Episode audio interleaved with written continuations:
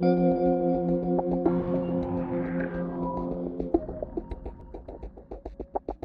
so. Ab jetzt wird Meinst genommen.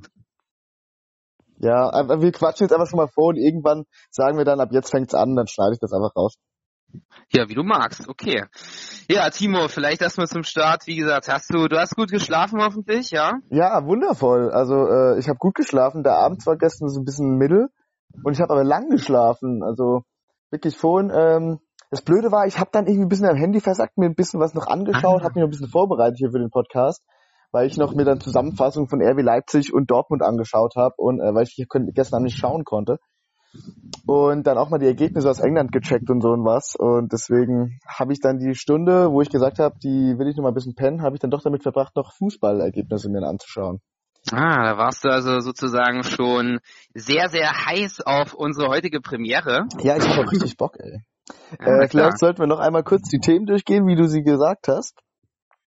Ja, also, ich habe ähm, ja mich im Vorfeld schon ein kleines bisschen sozusagen auch selber da gepusht und habe mal versucht, eine, ein Programm zusammenzustellen, was unseren Zuhörern ja gefallen könnte. Vielleicht, dass wir erstmal so ein kleines bisschen uns bei unserer Premiere hier unseren äh, Zuhörerinnen und Zuhörern vorstellen und dann so ein bisschen nach und nach in diesen Bundesliga bzw. Fußballspieltag, ne, der auch international gelaufen ist, wie du schon sehr schön gesagt hast, eintauchen und bestimmte Sachen äh, besprechen, auch mal den Finger an die Wunde legen, vielleicht das eine oder andere Kuriose auch mal ansprechen. Also ich denke, es ist viel drin gewesen bis jetzt und ähm, ich bin sehr auf deine Expertise gespannt, lieber Timo.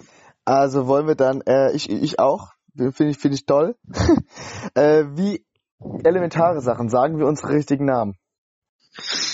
Ich bin dafür, na klar. also es gibt ich, keinen Grund, es nicht zu tun. Okay, also sollen wir, sollen wir direkt Vorname, Nachname rausballern?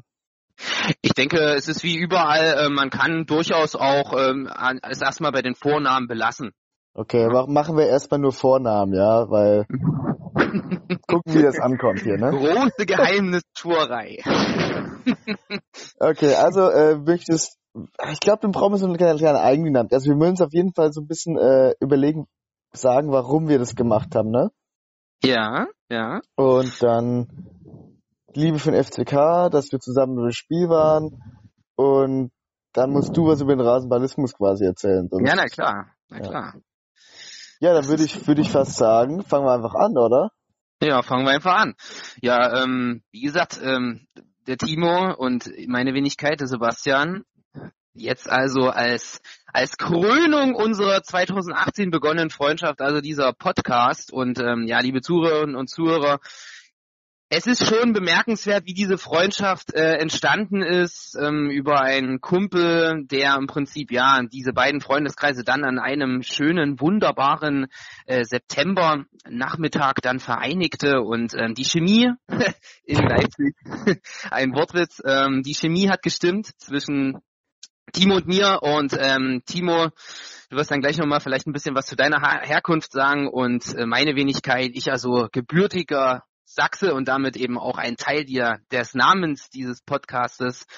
Also vereint und äh, haben relativ schnell unsere Leidenschaft zum Fußball übereinstimmen festgestellt und das hat uns dann natürlich auch ja ein ganz großes Stück geholfen, die Freundschaft nach und nach auszubauen und zu festigen.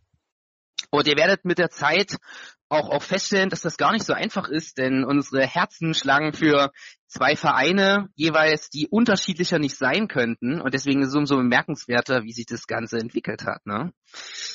Ja, ja. Timo. Hast, ähm, du, hast du schon gesagt, wo wir überhaupt sitzen? Wir sitzen hier nämlich beide in, im wunderschönen Leipzig.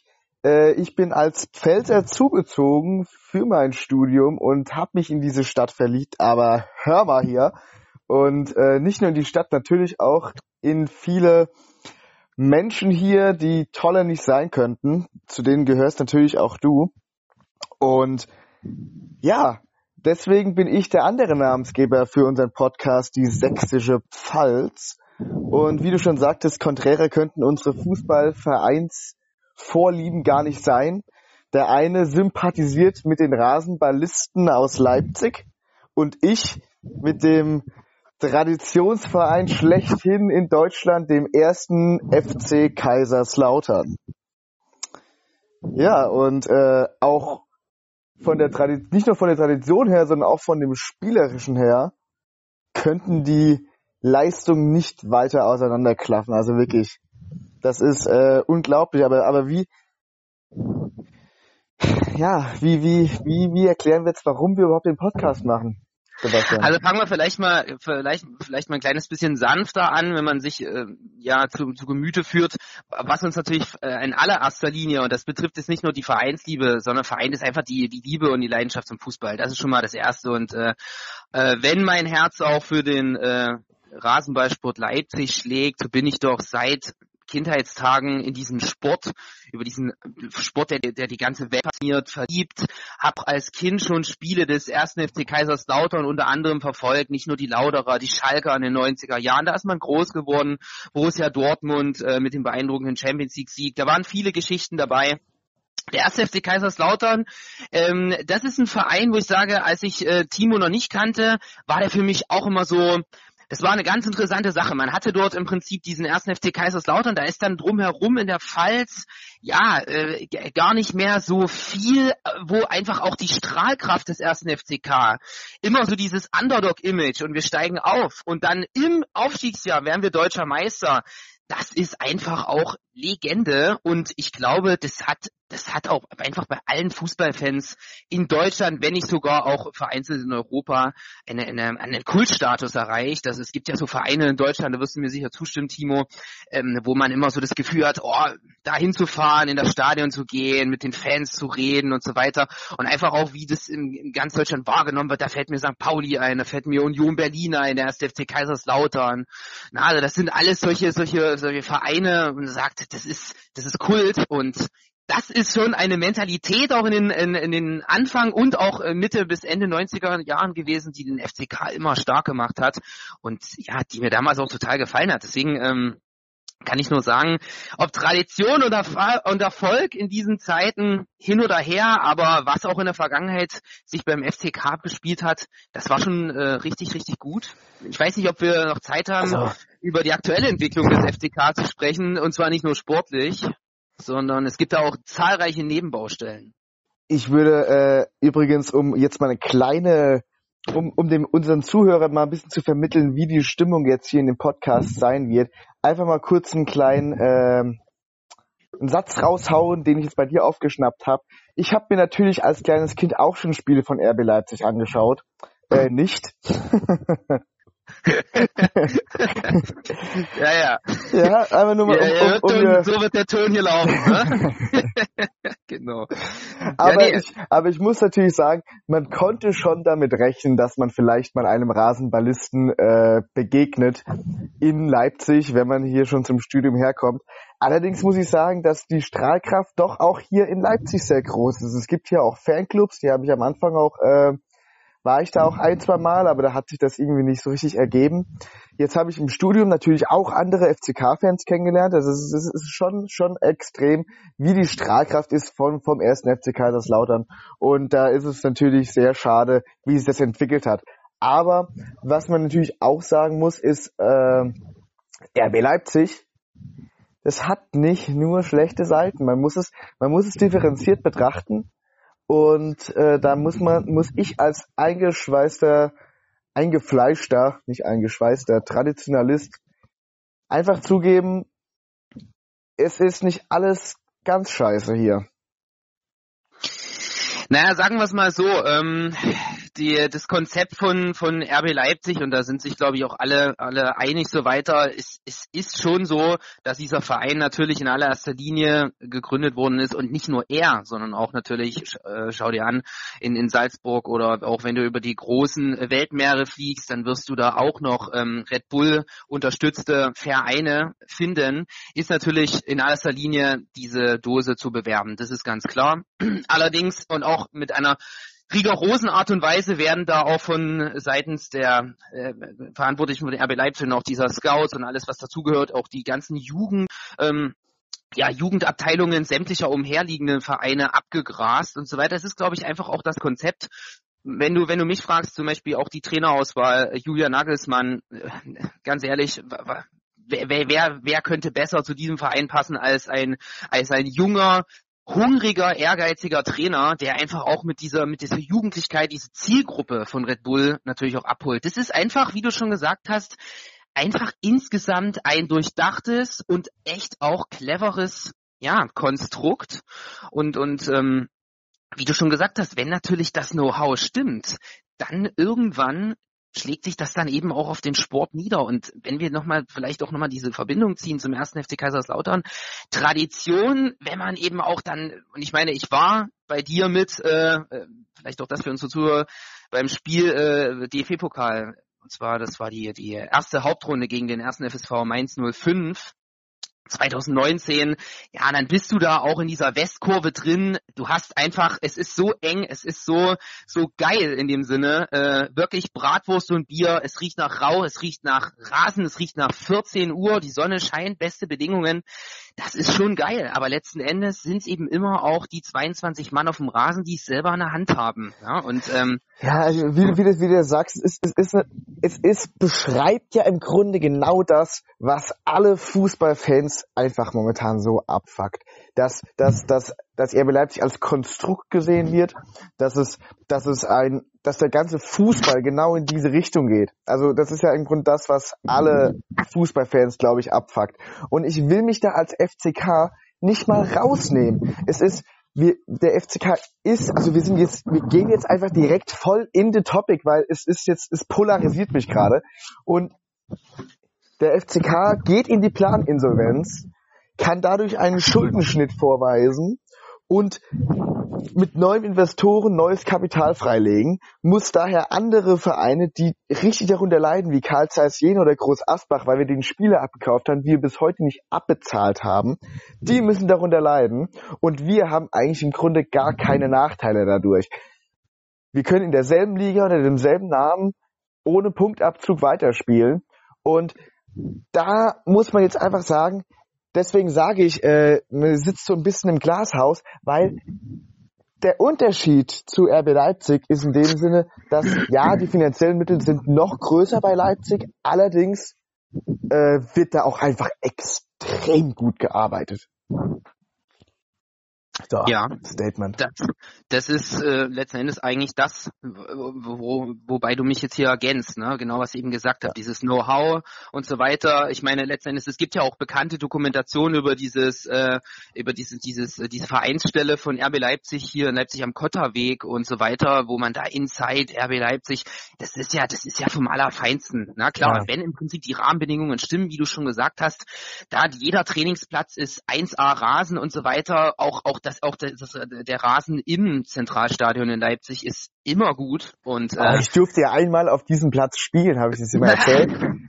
nein, nein, erzähl. erzähl äh, ich habe ich hab nämlich mal äh, ein Praktikum gemacht im Sportforum in der Arena und da durfte am Ende der Saison durfte ein Mitarbeiterturnier stattfinden.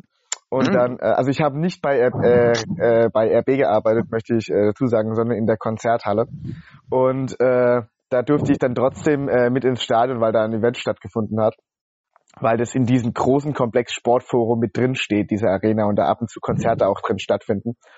Und dann durfte ich da spielen am Tag des UEFA Cup Finals zwischen ähm, Atletico Madrid und einem französischen Teilnehmer. Sag's mir. Ähm, pff, Atletico.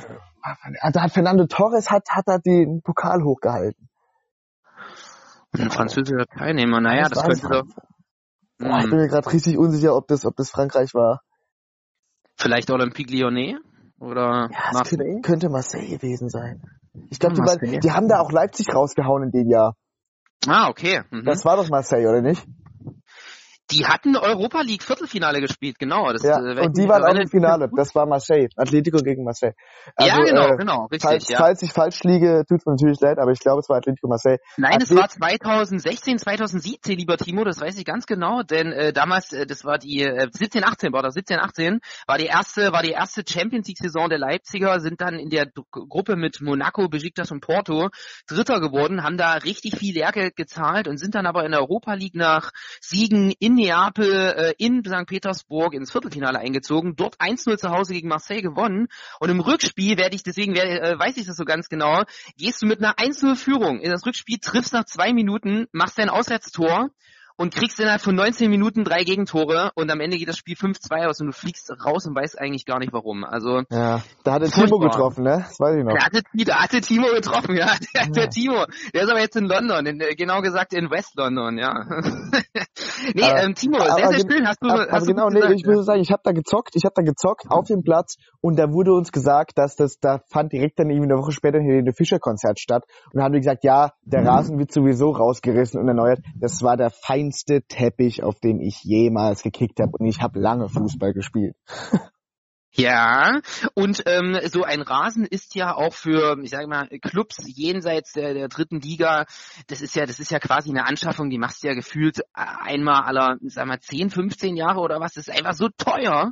Es ist so teuer, aber musst eben sehen, gerade in den großen Arenen Deutschlands hast du eben in der Sommersaison immer die Konzerte, immer. Und von daher.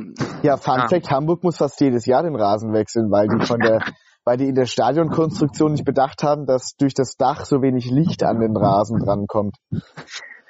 Na gut, dafür gibt es ja auch technisches Know-how, aber Hamburg und Finanzen, ich glaube, das ist nochmal ja. ein anderes Thema. Das müssen wir vielleicht heute nicht besprechen, aber lass uns doch einfach jetzt mal ähm, ruhig in diesen, äh, an diesen Drittligaspieltag Samstag eintauchen nochmal und äh, uns deinem ah. ähm, Herzensverein im ersten FC Kaiserslautern widmen. Eins zu eins ähm, beim Hallischen FC ja. nach 1 zu 0, nach früher 1 zu 0 Führung. Und ähm, äh, Frage vielleicht fangen wir sanft an. Ähm, du hast es gesehen, das Spiel. Wie ist dein Gesamteindruck gewesen? Denn vielleicht deine Einschätzung? Die Sache ist, es ist wie immer. Wir fangen super an. Wir fangen, äh, also eigentlich fangen wir sogar schlecht an. Die ersten zwei Minuten hat uns Halle richtig reingepresst. Da hatte man das Gefühl, oh, wenn die jetzt direkt früh zuschlagen, dann können wir mal richtig schwimmen haben wir uns super spielerisch rausbefreit, um dann ins Gegenpressing zu gehen. Haben dann früh das Tor gemacht, ich glaube zwölfte Minute, durch einen brillanten Spielzug, wirklich ein genialer Pass von Chifchi über 30 Meter diagonal in die Mitte gelegt, zack, rein damit. Das war, das war perfekt gespielt. Und dann hört's wieder auf. Dann, dann ist es wirklich bei, beim FCK so, die haben dann gefühlt Schiss einfach weiterzuspielen. Dann, dann hatten wir zwar noch zwei Chancen, aber wir wurden dann kolossal schlecht ausgespielt. Dann, dann hat man irgendwie Angst vom Tor, rotzt dem Torwart, aber sowas von auf den Brustkorb. Äh, der kann gar nicht ausweichen. Und dann bekommt man ein Eckball-Gegentor von einem Ex-FCK-Spieler vorbereitet, der die beste Ecke seines Lebens geschlagen hat. Der hat lauter nicht einmal so eine gute Ecke geschlagen. Der nimmt den Ball im Strafraum mit der Brust an und vollendet mit dem Fuß, sag ich dir. Wie kann das sein? Und danach fängst du noch an zu schwimmen, wechselst in der 90. Minute dann nochmal einen Stürmer ein, wo ich mir denke, Junge, wir spielen jetzt zum siebten Mal unentschieden. Zum siebten Mal. Wir haben neun Punkte auf dem Konto nach elf Spielen. Das kannst du als Aufstiegsaspirant, der wir, zu dem wir uns selbst gemacht haben, kannst du das nicht bringen. Und vor allem sind diese ganzen unentschieden Spielereien am Ende die Spiele, die dich wie 2000, ach, 2000 sage ich, wie 1997, die uns in die zweite Liga äh, buxiert haben. Damals nach der Einführung der Drei-Punkte-Regel haben wir zu oft unentschieden gespielt, sind abgestiegen. So. Und genau das kann sich wiederholen, wenn wir zu oft unentschieden spielen.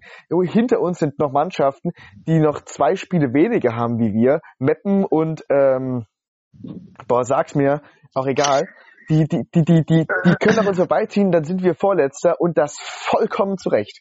Ich weiß nicht, hast du das Spiel zufällig gesehen? Wahrscheinlich nicht, oder? Ich habe das Spiel nicht in der Gänze gesehen, aber auch mir eine ausführliche Zusammenfassung zu dem Spiel vom ersten FCK angesehen und ich teile deinen Eindruck erstmal, genau, die frühe Führung in meinen Augen hat gut getan, aber letzten Endes hatte Halle eigentlich, wenn man ehrlich ist, das, das, das Chancenübergewicht, klar, auch im eigenen Stadion. Und wie du schon gesagt hast, nach der Führung. Und das hat ein bisschen auch was mit Mentalität zu tun. Und daran erkennt man übrigens auch Spitzenmannschaften. Wie gehe ich mit einer Führung um? Na, wie stelle ich mich dann, wie, wie, äh, wie baue ich das eventuell auch aus? Hast du völlig recht. Letzten Endes dieses Tor von Papadopoulos gut, 53. Minute, du gehst mit dem 1-0, mit dem guten Gefühl eigentlich, vielleicht auch so ein bisschen schlechtes Gewissen, aber insgesamt gutes Gefühl, du bist in Führung auswärts. In Halle hast du dich in den letzten, in den letzten Jahren immer nicht so gut angestellt als erster FCK. Und ähm, ja, bekommst ja 53. das 1-1. Es ist die Frage, was machst du? Letzten Endes hat es für beide Mannschaften dann nicht mehr zu einem weiteren Tor gereicht. Es waren Versuche da. Aber du hast völlig recht, ich sehe das genau wie du. Diese Anzahl der Unentschieden vom 1. FCK, und das sind von elf Spielen, sieben Stück, bei erst einem Sieg, das macht am Ende Platz 16 und 10 Punkte. Und sind wir mal ehrlich, dahinter auf den vier Abstiegsplätzen sind Unterhaching. Ganz ehrlich, Unterhaching, die wollen jedes Jahr eigentlich aufsteigen. Das ist ein, das erinnert mich so ein bisschen an Preußen Münster letztes Jahr bis jedes Jahr im Prinzip der Geheimfavorit und dann geht's krachend schief, aber ich habe immer das Gefühl, die kommen noch mal.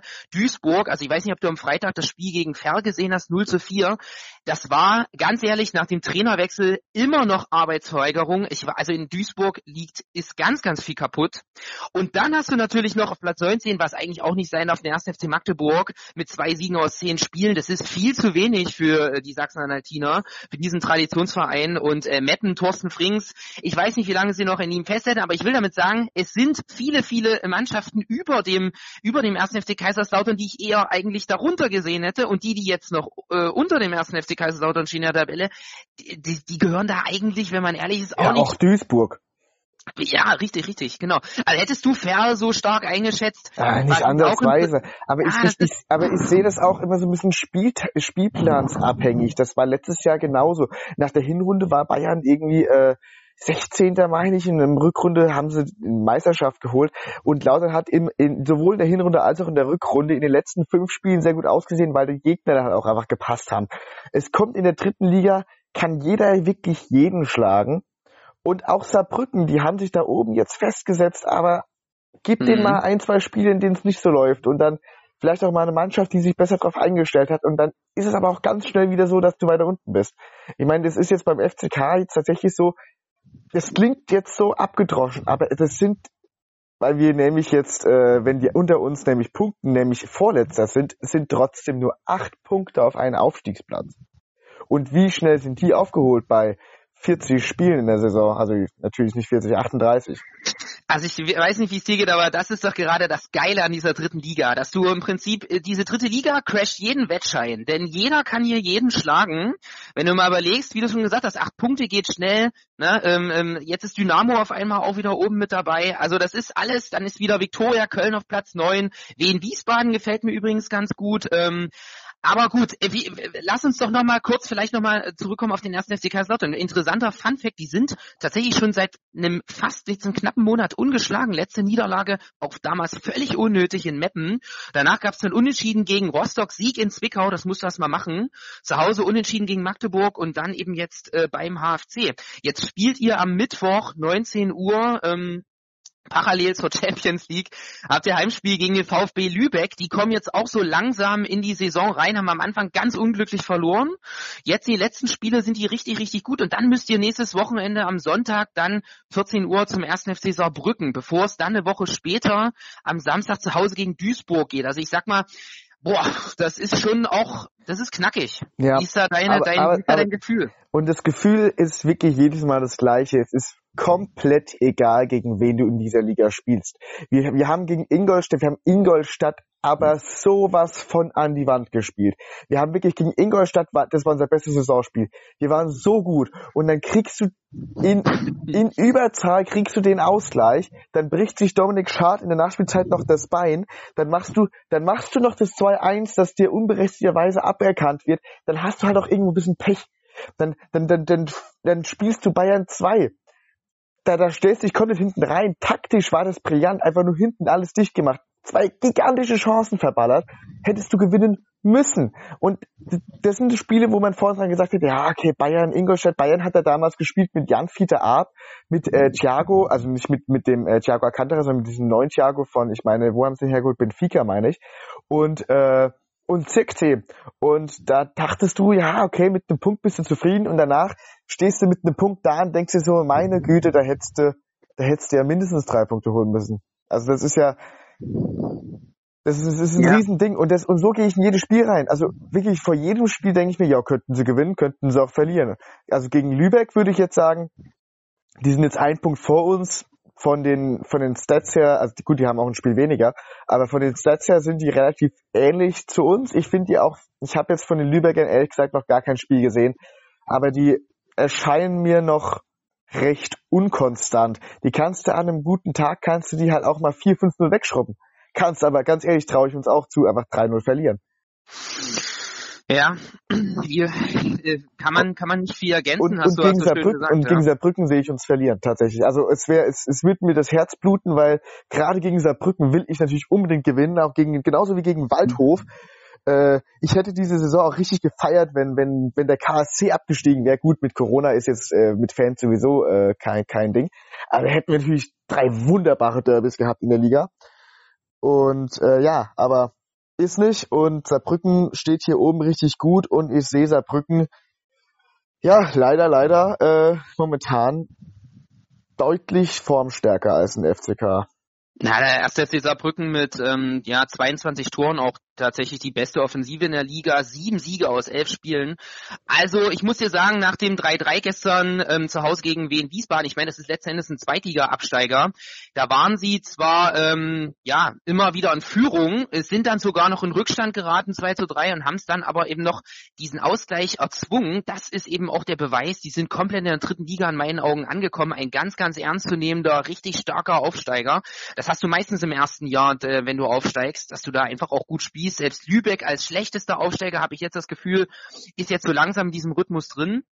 Also es wird, es wird äh, spannend bleiben und ich bin vor allem gespannt, lieber Timo, um vielleicht jetzt auch das Thema 1. FC Kaiserslautern so langsam ähm, abzuschließen, ob ihr auch in der Breite die Tore erzielen könnt, wenn eben zum Beispiel Marvin Pourier eben nicht trifft. Der ist mit vier Toren natürlich, klar als Stürmer, aber trotzdem mit vier Toren mit Abstand bester Scorer und ähm, da bleibt wirklich abzuwarten, wenn dann die ganze Mannschaft in der Pflicht ist, ähm, ja, wie Ja, das da ausgeht. bin ich, bin ich vollkommen deiner Meinung. Die, die, die gefährlich, gefährlichste Spieler ist auf jeden Fall Pourier und selbst der verballert unglaublich viele Chancen. Ist ein, Camp, ist ein Kampfschwein und deswegen auch in Kaiserslautern sehr willkommen. Aber ah, da ist, da ist auch, also gerade im Abschluss ist ja noch ganz viel Luft nach oben. Ich möchte noch, um das Thema dann äh, vielleicht sogar abzuschließen, einen kurzen Fun-Fact raushauen zum Spiel Saarbrücken gegen Wiesbaden. Nämlich waren die Torschützen auf Saarbrücker Seite Jakob, Schipnowski und Jakob. Und jetzt darfst du dreimal raten, bei welchem Verein diese Spieler aussortiert wurden. Beim ersten FC Kaiserslautern. So nämlich. Das Die, ha- ich sogar. die, halbe, die halbe dritte Liga besteht aber aus Ex-FCK-Spielern, also dass da irgendeiner mal gut ist, ist äh, Das ist interessant, ne? Also im Prinzip, die bleiben gar nicht beim ersten FC. Schau dir Timmy Thiele an, der finde ich bei Viktoria Köln Timmy Thiele war der dümmste Verkauf, wirklich. Der, der, den verkauft man, weil er mit dem Trainer nicht klarkommt und ein Spieltag später schmeißt du den Trainer raus, da denke ich mir so, sag mal, ihr habt doch echt den Schuss nicht gehört. Timmy Thiele war nämlich letztes Jahr, ja, der war ein Chancentod. Das, das stimmt. Der hat in jedem Spiel 100% vergeben, aber er hat auch irgendwie in jedem zweiten Spiel eins gemacht. Also er hat, ich, ich, ich will jetzt nicht lügen, aber ich glaube, letztes Jahr war der mit äh, Kühlwetter und Pick unser bester Scorer. Und wir haben halt einmal mit Kühlwetter, Pick und Thiele alle unsere Scorerpunkte verloren vom letzten Jahr. Das musst du halt erstmal ersetzen. Das muss erstmal kompensieren, na klar. Und äh, ja, und da würde ich jetzt in, in, in Punkte unentschieden, weil ich glaube, bei einem Unentschieden kennst du dich jetzt am Wochenende vielleicht sogar auch ganz gut aus. Und mit dem äh, schweren Pflaster auswärts ist nicht Halle, ist vielleicht ein bisschen anderes Niveau, aber Leipzig konnte in Frankfurt noch nie gewinnen. Leipzig konnte Frankfurt noch nie gewinnen. Hast du, hast du das Spiel gesehen gestern? Ich habe das Spiel nicht gesehen, ich habe mir jetzt die Zusammenfassung äh, nochmal angeschaut und habe mir auch äh, die Statistiken vom Spiel angeschaut und auch die, ja. die Einzelspielerstatistik und muss sagen, dass ich da äh, eine elementare Frage habe. Direkt von Anfang an kriegst du direkt, wieso ist Yusuf Pausen eigentlich kein Stammspieler bei Leipzig momentan? Tja, das ist die gute Frage. Also ähm, ich hatte mich tatsächlich auch vor der Partie gefragt, warum Sörlot von Anfang an beginnt. Vielleicht sind die Trainingseindrücke von ihm gut gewesen. Letzten Endes war er genau wie, wie Paulsen ja auch, glaube ich, jetzt war auch bei der Länderspielpause auch eben nicht da, sondern war eben auch beim, beim Länderspiel. Von daher, ähm, wo- wobei man auch sagen muss, Timo, auch in den, ich meine, Pausen ist seit 2013 bei Leipzig und auch in den letzten Jahren kam es, egal bei welchem Trainer es war, immer auch öfter mal vor, dass Pausen eben als Joker von der Bank gekommen ist und dann eben aber auch Joker-Tore geschossen hat. Deswegen, ich sag mal so, er hat ihn ja letzten Endes gebracht und das Tor war richtig klasse. Überragend. Überragend. Lass uns vielleicht, also wenn du mich, wenn du mich gerade so fasst, lass uns vielleicht mal kurz noch ähm, ganz kurz dieses Spiel wirklich mal kurz besprechen. Ähm, wenn du mich nach meinem Eindruck fragst, Ich habe das Spiel nämlich gesehen komplett und ähm, muss sagen, es war eine sehr zähe Angelegenheit. Das lag in allererster Linie aber wirklich daran, dass, und das merkt man eben bei Eintracht Frankfurt gegen, wenn es gegen RB Leipzig geht, übrigens alle Gegner, die so ein bisschen auch so diese, diese Leipziger nicht so mögen und so weiter, da fällt mir Augsburg ein, das ist immer schwierig, Freiburg ist immer schwierig, Frankfurt insbesondere auch, ne, die äh, spielen einfach nochmal diese Körner mehr, diese, diese paar Prozent mehr, auch in der, vor allen Dingen, das war gestern sehr gut zu erkennen, in dieser defensiven Disziplin. Die Frankfurter haben dieses, diese Kreativität der Leipziger einfach auch unterbunden. Und zwar, indem sie richtig gut gestanden haben. Und das eigentlich bis zur Pause, da denkst du dir, ach komm, das ist ein 0-0, da geht nicht viel für beide Seiten. Und dann kommt da diese Bogenlampe da vorne rein und dann verteidigt Leipzig wirklich, also bei Gelinde gesagt, grottenschlecht. Und ähm, ja, das 0 zu 1 vor der Pause natürlich sowas von doof, echt. Also das kann man nicht anders sagen. In der zweiten Halbzeit, ganz ehrlich, da fehlte mir ein kleines bisschen zu Beginn so die die Hoffnung, wie soll man das gegen diese disziplinierten Frankfurter überhaupt lösen? Und dann, wie gesagt, kam eben Josef Pausen rein und wie der den macht, übrigens hatte Sky eine ganz interessante ähm, Statistik rausgegeben und zwar aus dieser Position Torwahrscheinlichkeit 29 Prozent. Also ich weiß nicht, wie es dir ging, als du das Tor gesehen hast, oh. aber ich würde sagen, den macht nicht fast jeder dritte Reihen oder jeder dritte Schuss ist in ah, dieser Situation. Aber drin, diese diese Torwahrscheinlichkeiten bei Sky, die finde ich sowieso immer recht äh, mhm. recht utopisch. Es gibt äh, es gab ein Tor von Musa Diaby, äh, da hat er aus zwei Metern den Ball ins leere Tor reingeschoben und die Torwahrscheinlichkeit lag irgendwie bei 60 Prozent. Und äh, da denke ich mir, okay, das kann nur so sein, dass gezählt wird, es ist eine Flanke, es ist die Position des Stürmers und äh, wie oft wird aus dieser Position ein Ball reingemacht, wenn wie viele Gegenspieler um ihn rumstehen, mit wie viel Platz und dass die Flanke halb hoch kommt oder sowas, ich glaube nicht, dass sowas berücksichtigt wird. Und ich glaube, dass das immer so ein bisschen der, der Punkt ist, der diese Wahrscheinlichkeit einfach äh, verfälscht. Weil, ja. weil wenn dann wirklich, wenn dann Spieler irgendwie aus, aus einem super spitzen Winkel das Ding äh, reinballern, dann kriegen die irgendwie 40% Torwahrscheinlichkeit, weil es halt irgendwie zwei Meter vom Tor standen, sowas, ja. Aber das ist, ist ja kompletter Bullshit. Also ich finde diese Torwahrscheinlichkeit, da, da hat man noch ein bisschen äh, Ausbaufähigkeit, was das angeht, um da die, ja, dass es auch einfach reliabel bleibt.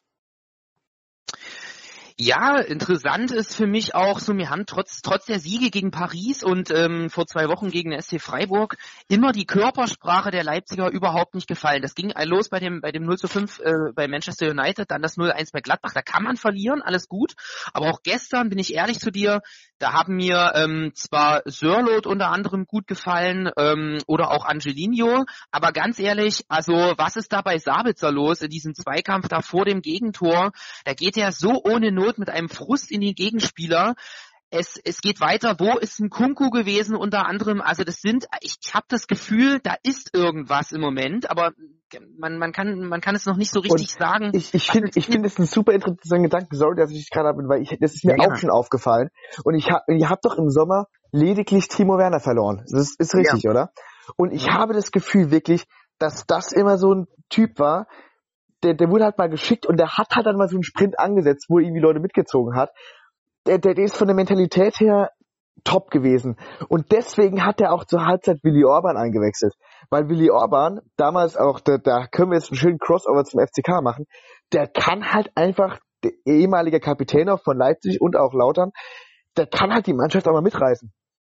Dass er sagt, Jungs, ja. jetzt reißt mal euch euren Arsch auf und jetzt geht's hier mal los. Ab jetzt gibt's hier mal äh, nicht schön Fußball, sondern jetzt gibt's hier mal Maloche. Ja. Und da, und da bin ich auch der Meinung, dass Orban mentalitätsmäßig noch vor den jungen, äh, jungen Franzosen ist, Mukiele, Konate und Upamecano.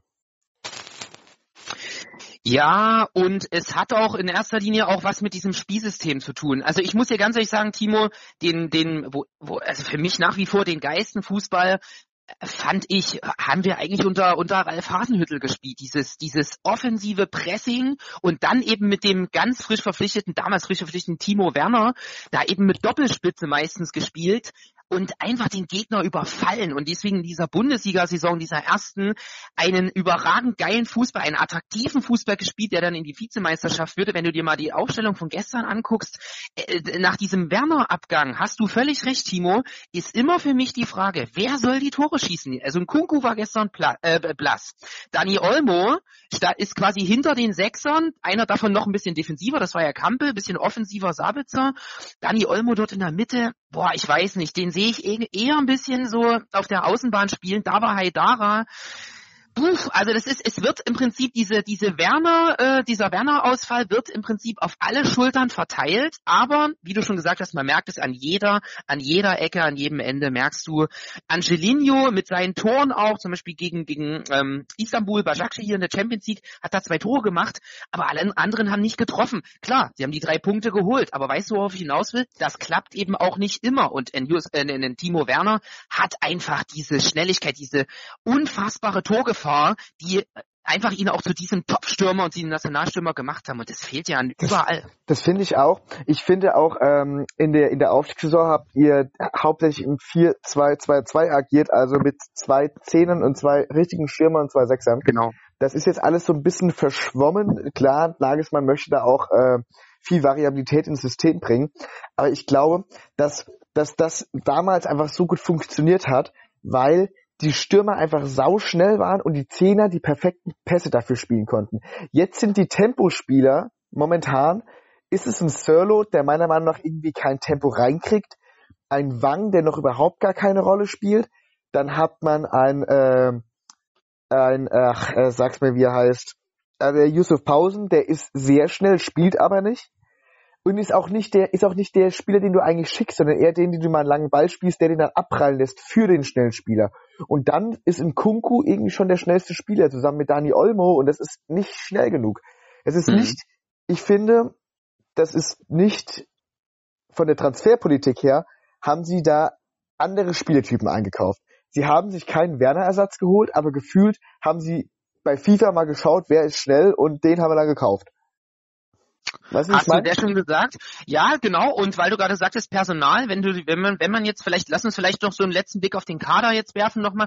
Was mich so ein bisschen auch irritiert hat, so Emil Forsberg, als er dann gestern ähm, gekommen ist, hat mir sehr, sehr gut gefallen. Tolles, äh, äh, ähm, kreatives Element und ganz interessant auch Justin Kluivert, finde ich einen super interessanten äh, Neuzugang bei Leipzig, der mir auch noch ähm, viel zu wenig spielt und ganz ehrlich, Wang, hast du dir mal den Körper von ihm angeguckt? Der ist einfach, der sieht einfach so durchtrainiert aus. Also klar sind alles durchtrainierte Profis, aber er hat nochmal diese ganz besonders definierte Athletik in meinen Augen. Aber wenn er bis jetzt gespielt hat bei Leipzig, war er jedes Mal sehr, sehr unglücklich.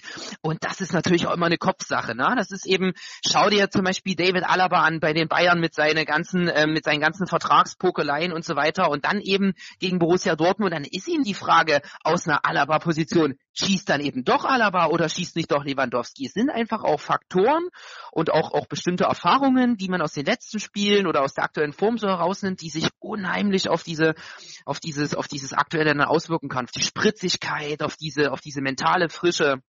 Also ich habe das Gefühl, um es vielleicht abzuschließen, da ist im Moment so ein bisschen was am Köcheln wir werden sehen, wie sie sich jetzt äh, auswärts in Paris schlagen unter der Woche. Da bin ich sehr gespannt. Bei Paris ging die Generalprobe übrigens am Freitag auch komplett in die Hose. Die haben 2-0 bei, bei Monaco geführt, haben sich eigentlich gar nicht richtig über die Tore gefreut, weil sie dachten, ja klar, das ist nicht unsere Kragenweite.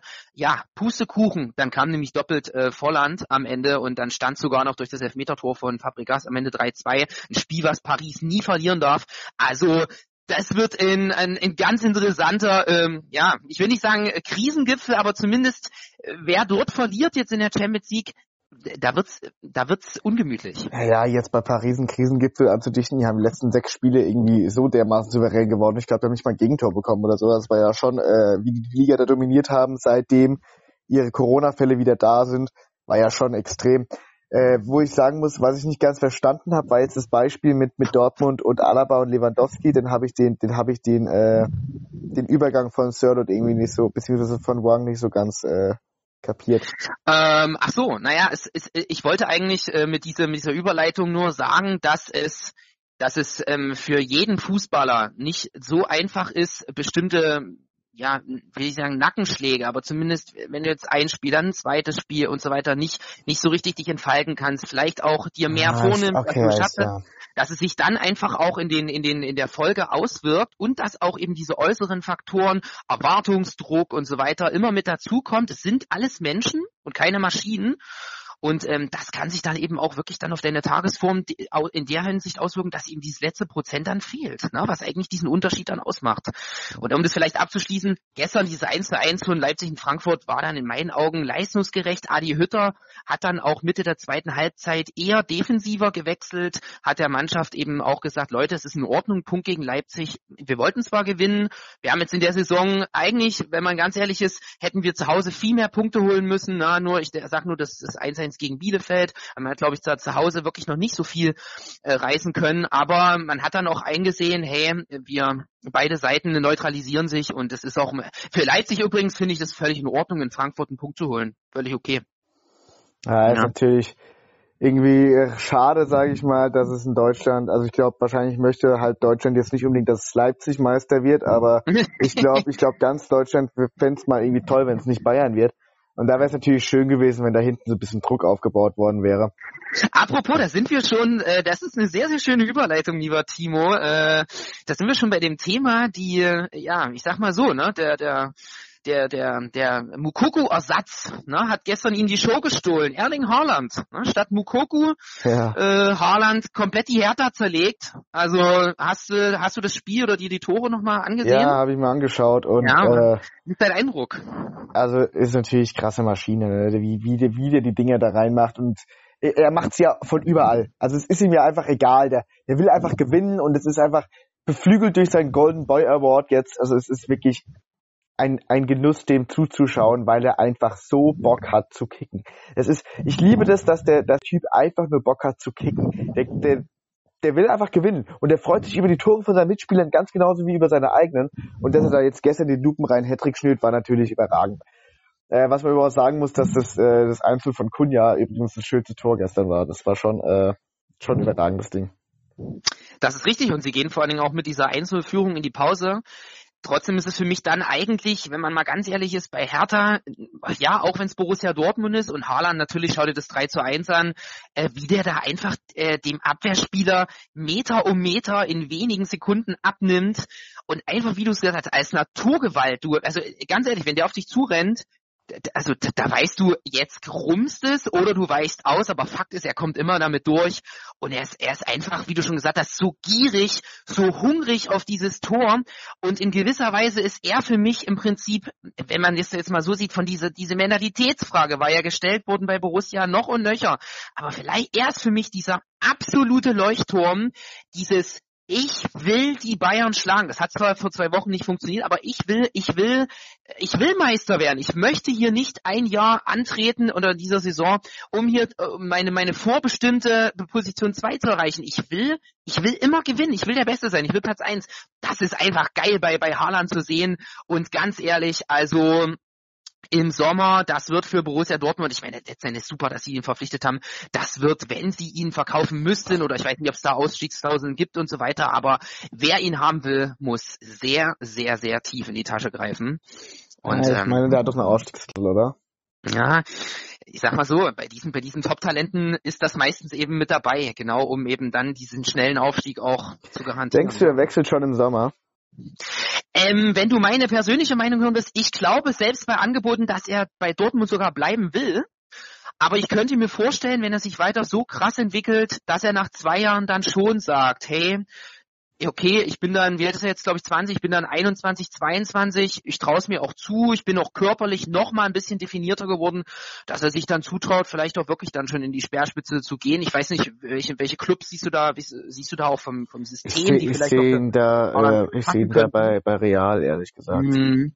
Ja, also ein bisschen Oder, so ja, ganz Style. Der kann bei jedem Verein spielen. Das ist, wenn, wenn du den bei, äh, ja, stell dir, stell dir mal vor, Sturmspitze, äh, Havertz, Haaland, Werner, Alter, äh, damit kannst du halt auch die Premier League gewinnen. Das ist, ich finde, ich ja. finde, der passt überall rein. Den kannst du wirklich überall stellen, aber am besten halt in Mannschaften, die schnell in die Spitze spielen. Und da sehe ich, ähm, Real vom Tempo her, vom, vom, vom ganzen Spielsystem her relativ ähnlich zu Dortmund momentan, muss ich sagen. Also ich sehe relativ mhm. viele Parallelen zwischen, äh, zwischen Dortmund und Real. Vom, vom, vom Spielerischen her. Ja, das ist, Real Madrid ist eben immer so ein interessanter Verein, weil im Prinzip, naja, sind wir mal ehrlich, auch Ramos und so weiter, ja, führt immer diese, diese Mannschaft da, die in den letzten Jahren auch einfach nach diesen drei Champions League Titeln in Folge, ja, ich will nicht sagen, nicht auseinandergebrochen, aber zumindest es fehlt, es fehlt diese absolute Gier. Ne? Du hast da eigentlich geile Spieler mit drin. Wen, wen, nehmen wir mal nur äh, Vinicius Junior jetzt davon. Ob Benzema, finde ich, äh, es trifft konstant. Ähm, na, aber es ist irgendwie so ein bisschen bei Real fehlt mir so dieses, dass ich sagen würde, oh ja, die sind für mich schon im Favoritenkreis für den Gewinn der Champions League auch die Saison mit drin. Also dafür haben sie ja, einfach haben sie halt Gladbach zu schlecht gespielt, da haben sie gegen Schachtja Donetsk zu schlecht ja. gespielt. Da Schwierig. haben sie halt mit Cristiano Ronaldo halt einfach ihr, ihr, ihr bestes Pferd verloren. Ne? Äh, ich, ich möchte jetzt einfach mal noch ein, ein, ein Statement einfach sagen. Einfach ein, ein Frage, nee, eine Frage, ist gar kein Statement.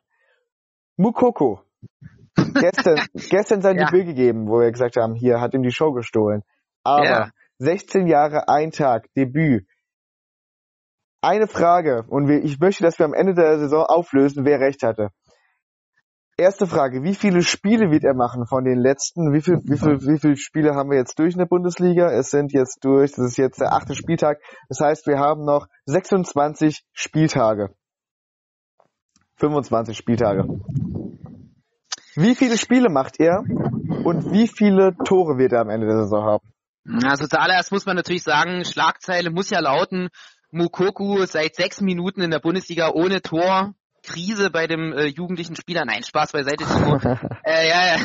Du weißt, worauf ich hinaus will. Also ich sag dir so, wie es ist. Ähm, ich es, ich fand es gar nicht schlecht, dass er als fünfter Wechsel gestern gekommen ist, als letzter Wechsel, als quasi wirklich eben der Zusatzwechsel und ganz wichtig, Favre hätte ihn niemals eingewechselt, wenn das Spiel kurz vor Schluss knapp gestanden ja, hätte. Da sind ja. wir uns, glaube ich, absolut einig. Ähm, so die sechs Minuten war schön, bisschen Bundesliga-Luft schnappen. Ich glaube, er wird nach und nach herangeführt, aber ein Credo wirst du von mir auf jeden Fall in der Beantwortung der Frage immer bekommen. Er wird nur dann spielen, wenn Favre auch der Überzeugung ist, und zwar der von Herzen überzeugt ist, dass Mokoko in dem Moment auch helfen kann und dass er gebraucht wird. Wenn die Stammmannschaft und dann muss er sich erst reinspielen, denn als 16-Jähriger, jetzt spielst du nicht mehr gegen Gleichaltrige, jetzt spielst du, auf Deutsch gesagt, ich sage es mal so, wie es ist, gegen abgewichste Verteidiger, die teilweise dann auch schon knapp äh, ja über 30 sind, über 32 sagen, was, was möchtest du? 16 Jahre bist du? Pass mal auf, ich zeig dir mal, wie es hier funktioniert in der Bundesliga. Ne? Also das ist schon eine ganz andere, ganz anderes Level jetzt hier und ähm, da muss er sich auf jeden Fall erst beweisen. Schau ihn dir auch mal an so, ich muss sagen, da muss er auch körperlich noch, noch, noch, noch zulegen. So, er hat eben auch den Körper eines 16-Jährigen, der hat einen guten Körper, aber du weißt, worauf ich, worauf ich hinaus will. Ja. Diese Durchsetzungsfähigkeit, das muss nach und nach behutsam gemacht werden. Ich glaube, dass Lucien Favre übrigens einer der besten Trainer ist, den ich mir vorstellen könnte, der diesen, dieses ganz, ganz, das ist ja wirklich ein Tanz auf der Rasierklinge, dieses Fingerspitzengefühl dazu haben, wie führe ich diesen jungen Spieler behutsam an dieses Niveau an. Da ist Favre in meinen Augen eine ganz exzellente Trainerwahl. Äh, ja, finde ich auch. Aber gerade was du gesagt hast mit dem Punkt, er wird ihn nur bringen, wenn er wirklich helfen kann. Und das glaube ich nämlich auch. Und deswegen äh, möchte ich jetzt einfach mal, ich möchte jetzt einfach zum Abschluss, weil wir sind jetzt auch gleich bei der Dreiviertelstunde, einfach mal jetzt ein Statement raushauen. Ich denke, dass Mukoko die nächsten Wochen nicht mal beim Kader steht. Und ich denke, das wird richtig sein. Er hat ihm jetzt das Geburtstagsgeschenk gemacht. Der hat den ja, vielleicht nimmt er ihn auch mal mit, aber ich glaube, es ist für Mukoko schon gut, wenn er nicht so gehypt wird. Ich denke, Mokoko wird am Ende der Saison zehn Spiele und ein Tor auf dem Konto haben.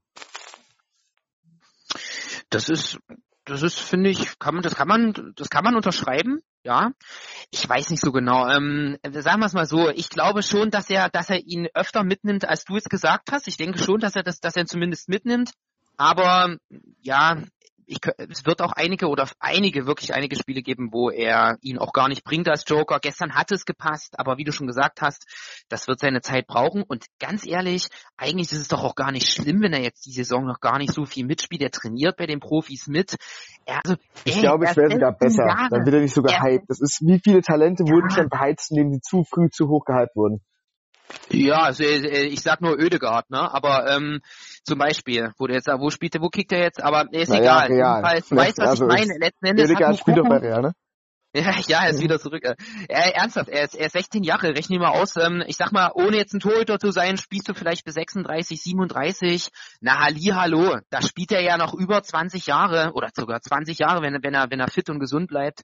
Boah, also da, ganz ehrlich, muss er da jetzt bei jedem Spieler, also ich ja. glaube auch, Lucien Favre wird Mokoko zu, zu Willen nichts ändern an seinem System, es funktioniert ja. Ich habe das Gefühl, die Mannschaft glaubt an sich, du hast ähm, wieder mehr, mehr Selbstbewusstsein mit drin und so weiter. Sie haben übrigens gegen, äh, gegen Bayern München nicht schlecht gespielt. Das muss man wirklich sagen. Das hätte auch ein Unentschieden verdient gehabt, die Leistung. Ja. Und von daher, ähm, ich bin wirklich gespannt. Also wenn die Bayern, und das merkst du, die sind müde, die haben das Champions League Finale gehabt und so weiter, gegen Bremen gestern, das war alles andere als souverän. Es ist alles möglich, wenn du mich fragst. Stimme ich dir komplett zu. Ja, ja ähm, dann ich würde einfach dir vorschlagen, dann sind wir vielleicht. Ich hätte noch ein Thema im, im Gepäck, aber ganz ehrlich, über Schalke na, nee, lass uns das Thema lieber jetzt nicht ähm, besprechen. Lass, ähm, lass, lass es anteasern und zwar dieses geile Interview von Marc Uth, das ich mir jetzt auch nochmal äh, anhören möchte. Ja. Und, und diese, diese unfassbar kolossal schlechte Leistung von Schalke. Und weißt du was, ich hau's jetzt raus, ich glaube, dass wir da nächste Woche auch noch drüber sprechen können.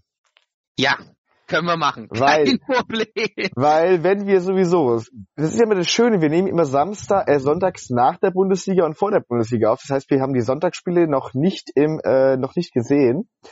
Und nächste Woche, ich schaue mir gerade mal den Spieltag an, vielleicht spielt der äh, Schalke ja sogar sonntags. Auswärts. Nee, ich bin Samstag. Biwin Topspiel ah, bei Borussia okay. Mönchengladbach. Okay, alles klar. Gut, ich bin guter Dinge, dass wir nächste Woche auch noch über äh, die Niederlagenserie von Schalke reden können. Da bin ich auch guter Dinge. Mal sehen, wie äh, Gladbach sich unter der Woche jetzt schlägt in der, in der Champions League. Denn die haben gestern aber sowas von Lehrgeld bezahlt bei diesem 1-1 gegen Augsburg, bist das ganze Spiel dominant, hast Chancen, du gehst mit diesen wirklich, also das, das kann man gar nicht beschreiben, die hatten so viele Hochkaräter und in Unterzahl macht Augsburg äh, in den letzten Minuten des Spiels den ja, Ausgleich. Das ist also unglaublich. Wahnsinn, das, das ist unglaublich. Aber ist das nicht auch dein Gefühl, so nach den Länderspielpausen fehlt immer auch bei diesen Spitzenmannschaften der Rhythmus? Und du hast ganz, ganz Vollkommen. oft zu beobachten, dass dann ein Unentschieden folgt oder auch mal eine überraschende Niederlage.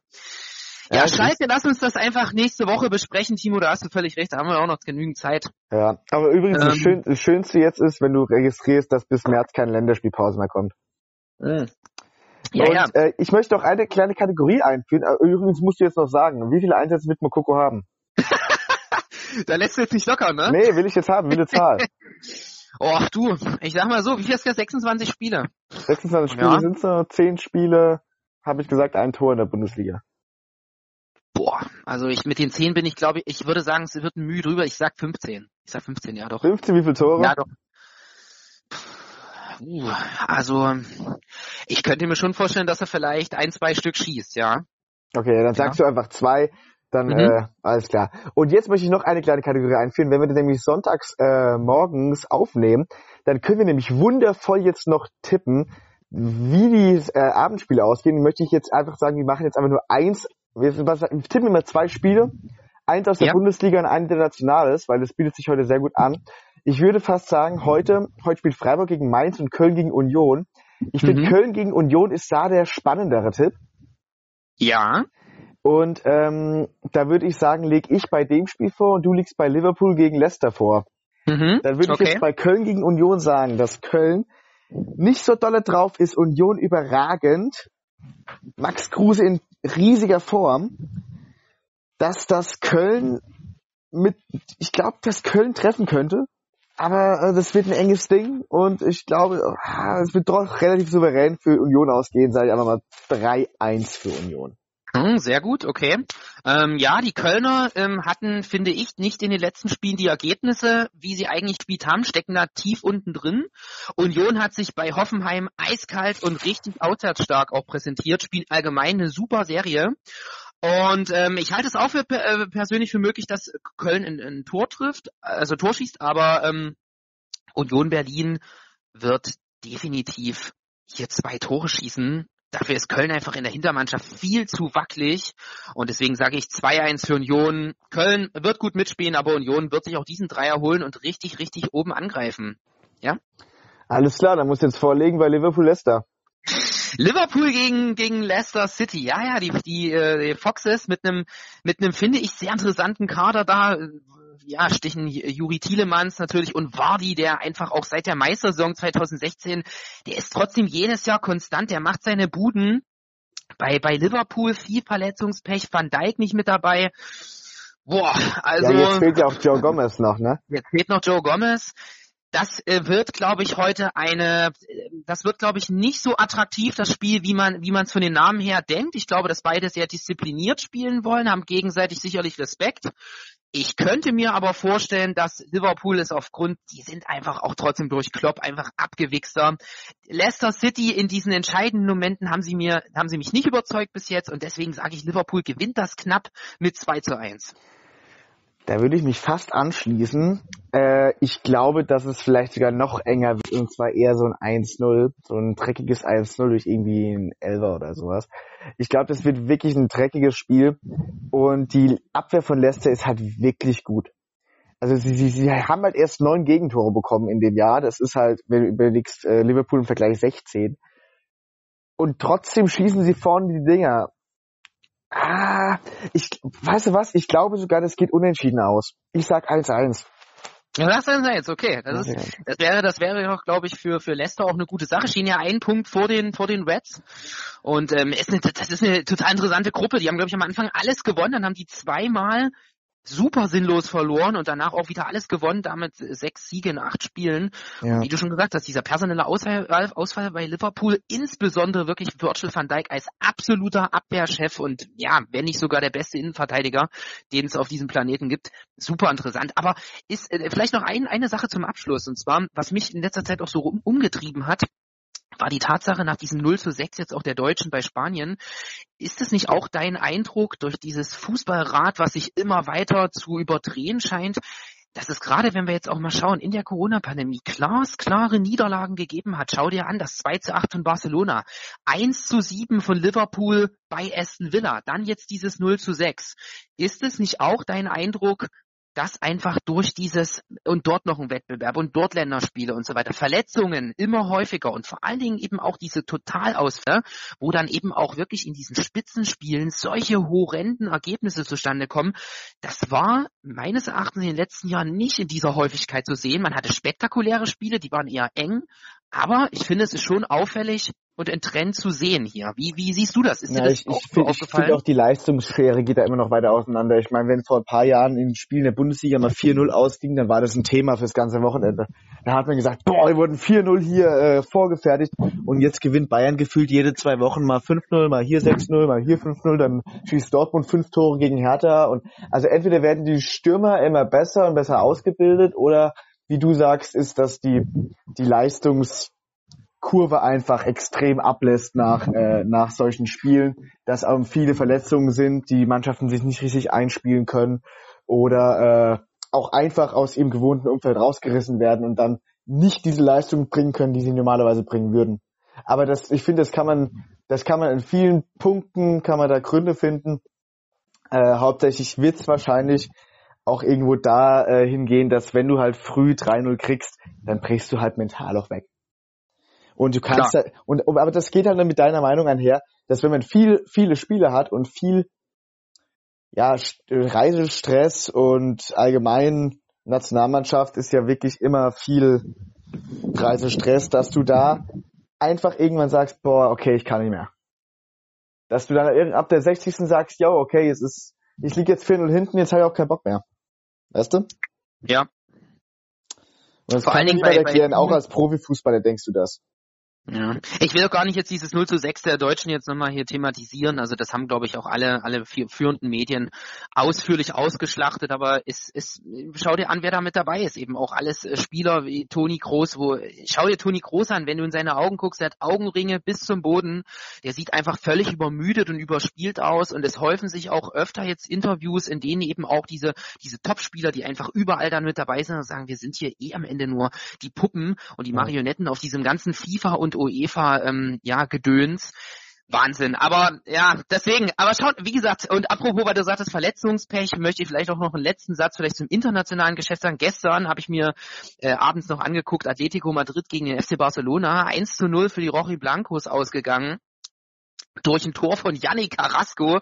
Das ist ja sowieso einer meiner absoluten, äh, ja, ja der ist ja super, der Carrasco, wo man sich sagt, so was, was, was mit, mit äh, 23 äh, oder, oder 24 oder so ist der, glaube ich, dann zwei Jahre nach China gegangen, hat dann festgestellt, ah ja, die, die Kohle ist doch nicht alles, ist zurückgekommen und diese zwei Jahre haben ihm offensichtlich nicht geschadet. Er spielt bei Atletico wirklich gut auf Joao Felix ist jetzt auch endlich der Spieler, den sie sich erwünscht haben für diese 120 Millionen, die da, oder 126, was das gekostet hat, äh, der jetzt auch viel mehr Freiheiten hat. Diego Simeone, ein begnadeter Trainer, seit Jahren jetzt bei Atletico Madrid so, auch er hat sein System ein bisschen, äh, ja, antistatischer jetzt äh, umgestellt und gestern, ganz ehrlich, Piquet, hast du das gesehen? Also Piquet hat sich so, so schwer verletzt gestern am Knie.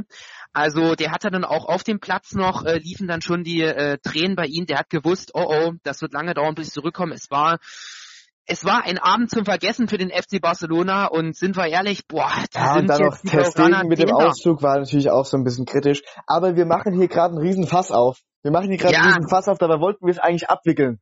Ja, ja, es ist einfach so, so, es ist einfach so spannend. Pass auf, und wir wickeln das jetzt auch ab. Wir wickeln das jetzt ab. Wir haben unsere Tipps abgegeben und wir werden nächste Woche, ich, ich merke schon, wir haben extrem viel Gesprächsstoff. Kann man so sagen, und, ja. Äh, ich wickel das jetzt ab. Ich bedanke mich für alle, die es wirklich geschafft haben, uns zuzuhören.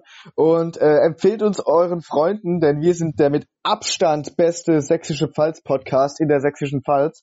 Und äh, ja, wenn du willst, kannst du noch was sagen ja, mir hat's großen Spaß gemacht. Ich glaube, unsere Premiere, die war richtig, richtig geil. Hat mir große Lust auf mehr gemacht, lieber Timo. Vielen Dank auch für deine tollen Ideen, tollen Expertisen, die du uns hier und unseren Hörerinnen und Hörern gegeben hast. Und ich freue mich schon total auf nächste Woche. Ja, mehr ist dazu fast nicht zu sagen. Ja, dann Tschüssikowski. Ja, mach's gut, ne? Tschüss.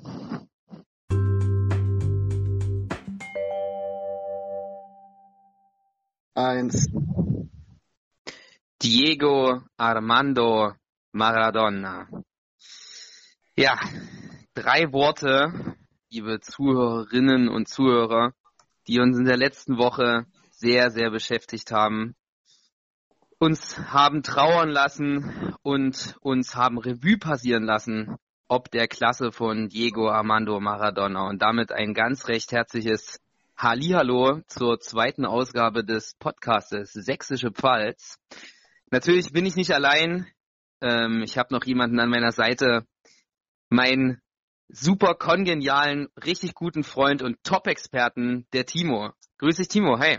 Ja, hi Sebastian. Schön, dass du mich so wundervoll eingeleitet hast hier und das kann ich natürlich nur zurückgeben. Und auf deine sehr traurige Nachricht mit Diego Amanda Maradona kann ich leider Gottes nur sagen, Papa Bouadiop, falls das, äh, falls du das mitbekommen hast, der senegalesische, ja, ich würde schon fast sagen WM-Held und äh, senegalesische Legende, ist leider auch gestorben und zwar gestern. Ja, im Alter von 41 Jahren, lieber Timo. Ja, zwei, 42 war er, sehe ich gerade. Aber, ja, ja, es ist unterm Strich dennoch sehr jung. Und ähm, unvergessen natürlich 2002 WM in Japan und Südkorea sein 1 zu 0 damals gegen den amtierenden Weltmeister Frankreich. Das der Beginn de, des Endes einer Ära. Die Franzosen ja Weltmeister 98, Europameister 2000 geworden, dann bei diesem großen Turnier also angetreten, um den Titel zur Verteidigung. Papa Buba Diop. Das ist ein Name, ah, das ist, das lässt Fußballherzen einfach höher schlagen. Aber auch er ist leider nicht mehr unter uns. Äh, Vielleicht haben wir am Ende auch wenn es natürlich sehr ja. sehr traurig ist, aber äh, die Frau von Papa Bua, Buba Diop hieß Mama Bua Diop. Mama Buba Diop. äh, also genug des Spaßes. Wir sind natürlich, äh, nein, Spaß soll dieser Podcast natürlich auch machen, aber lass uns doch einfach ähm, nochmal ähm, ein bisschen im späteren Verlauf des Podcasts auf Papa Buba Diop und vielleicht auch den ein oder anderen Satz noch zu Diego Armando Maradona verlieren. Ja, ich, ich finde es schön, dass im Vorgespräch haben wir gesagt, wollen wir Maradona eingehen? Ah, nee, lass uns ja, ja. Der steigt ein mit den Worten, Diego Armando Maradona. ja, aber Timo, du musst mich auch verstehen, so, es ist, es, es ist, daran kommst du noch nicht vorbei in diesen Tagen aktuell. Das muss man schon ehrlicherweise auch sagen, ne? Ja, das ist korrekt, das ist korrekt. Hier, aber dann, äh, wie, wie kommen wir jetzt von dem traurigen Thema weg? Ich würde sagen, wir, äh, wir wollen jetzt nicht pietätlos angehen und äh, wir switchen einfach in den Fußball. Wir wollen jetzt einfach hinter uns lassen und fangen jetzt einfach an, über das Fachliche zu reden. Und zwar habe ich einen kurzen kleinen Einstieg vorbereitet und zwar den, äh, den Kreisliga-Effekt der Woche. Du kriegst jetzt von mir jede Woche einen Kreisliga-Fakt und zwar äh, bin ich gerade durch die Gegend gejoggt und musste mich richtig, ja, äh, äh ich habe mich richtig gelacht, weil ich dran denken musste, wie ich irgendwann mal auf dem Platz lag und mir hat jemand so derbe gegen das Bein getreten, dass ich dachte, es ist durch und der Betreuer kommt auf den Platz gerannt, guckt das Bein ein, zwei Mal an und macht Eisspray drauf. Ich glaube, ich glaube, bei einem unterkühlten Bein auf dem Platz würde der Betreuer erstmal mit einem Eispray auf den Platz rennen. Was sagst du? ähm, gibt es überhaupt in der Kreisliga einen Betreuer mit Eispray? ja, immer, immer der, immer der Dicke, der die äh, Snickers für die Halbzeit mitbringt. Ach, ja, ja, okay, okay. ähm, also, okay, äh, krass. Krass, krass, krass. Und ich, ich war gerade noch ein bisschen hängen geblieben bei dem Thema, ähm, wie kommt man von einer traurigen Nachricht denn auf das Fachliche? Mir wäre tatsächlich eine Überleitung eingefallen, aber dann hast du diesen charmanten Kreisliga-Fact gebracht. Ja, das, das mein, ein harter Umstieg ist manchmal der beste. Und wo wir gerade bei Kreisliga wären, sind wir auch direkt beim Thema 1. FC Kaiserslautern. Da können wir, ja? da können wir direkt ja? in das Sonntagsderby einsteigen gegen den Saarbrücker Verein, äh, den ich nicht komplett sagen möchte, aus Derbyhaftigkeit. Das ist richtig. Es soll ja, es soll ja unter anderem Fernsehshow-Kandidaten geben, die auf Geld verzichtet haben, nur um den Namen des äh, Rivalen nicht auszusprechen. Ja, ja, da hat er Nachhinein hat er richtig abkassiert. Da hat, da hat sich der Verein ja, ja. bedankt für. Aber ähm. weil du vorhin gesagt hast, Timo, ähm, wie, wie, kommt man von, von schlecht im Prinzip jetzt auf das Tagesgeschehen? Äh, ich will noch kurz sagen, wie wäre ich darauf gekommen? Schlecht wäre die Überleitung gewesen zu dem, was äh, der, dein erster FC Kaiserslautern denn äh, zu Beginn dieser ersten Halbzeit ähm, ja bei beim, ich spreche es einfach aus, beim ersten FC Saarbrücken, dem Aufsteiger, abgeliefert hat, das war ja, das war ja, äh, das war ja Wahnsinn. Da habe ich mich dann schon auch gefragt.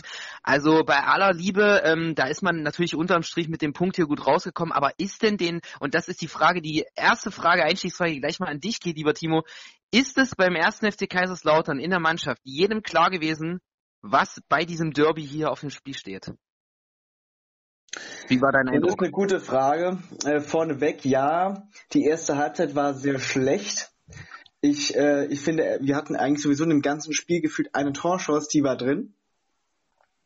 Aber sie haben, finde ich, schon aufopferungsvoll gekämpft. Und ich glaube, hätten sie, wäre Spahic nicht nach so einem unglaublich dämlichen Fehler vom Platz geflogen, nachdem er den Abstoß weggehauen ja. hat und der als Boomerang zurückkam, wo ich mir dachte, so Junge, das muss doch nicht sein. Und dann geht er mit der Hand daran. Also gut, er muss ja im Grunde dran gehen, sonst fällt der Ausgleich.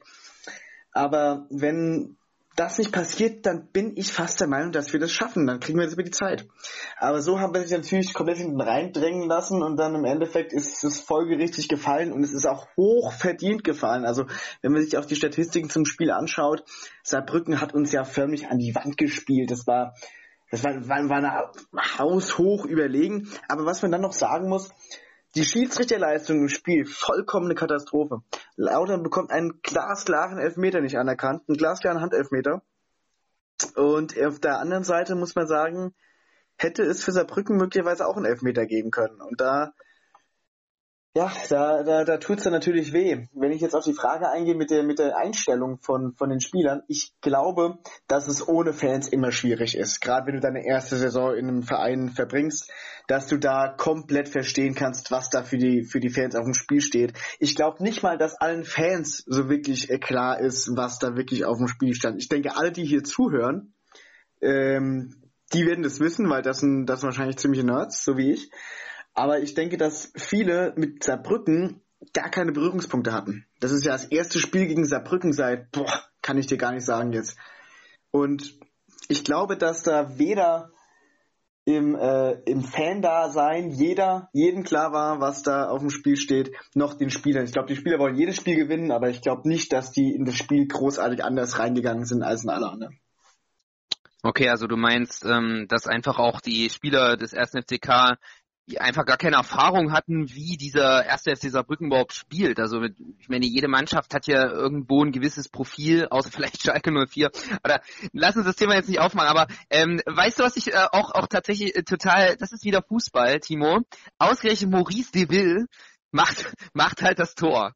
Ja, ja Ex-Lauderer, äh, ja, macht das Tor gegen Laudern. Das, das ist Fußball, Timo. Ja, aber was heißt, das ist Fußball? Bei Saarbrücken haben drei Ex-Lauderer gespielt, also die Wahrscheinlichkeit, dass da jemand trifft, ist doch relativ hoch. Da hab äh, Steven Zellner mit Schipnowski, mit äh, ja, vier sogar, mit Schipnowski, Zellner, Jakob und De Will haben vier Ex-Lauterer gespielt. Dass da einer von trifft, nachdem drei davon Stürmer sind, war gar nicht mal so abwegig. Also äh, sowieso, dass ein Ex-Lauterer gegen Lautern trifft, ist allgemein nicht so abwegig. Denn in die Tri halbe dritte Liga besteht gefühlt aus Ex-FCK dann. Ja. ja und äh, ja, hier, äh, wir verfolgen natürlich auch immer noch ganz äh, großartige Entwicklung von Christian Kühlwetter, der im Alleingang den HSV abgeschossen hat. Also wirklich, das ist total los. Aber gut, ein kleiner Exkurs. Ich will noch mal kurz auf das Saarbrücken-Spiel zurückkommen, weil ich finde, die haben defensiv, haben sie es gut gemacht. Spajic hat brillant gehalten bis zu seinem Aussetzer. Und dann, ah, diese, diese, diese, dieses Quäntchen Glück, was dann gefehlt hat am Schluss. Das war's dann eben, ne? Aber das fehlt uns leider diese Saison viel zu oft. Hast du das Spiel gesehen? Ich habe das Spiel nicht gesehen, das erste FC Kaiserslautern, allerdings die ausführliche Zusammenfassung und ähm, wie gesagt, das, das gebe ich auch immer gern in deine fachkundige, in deine fachkundige Hand, dann diese Analyse auch entsprechend zu machen.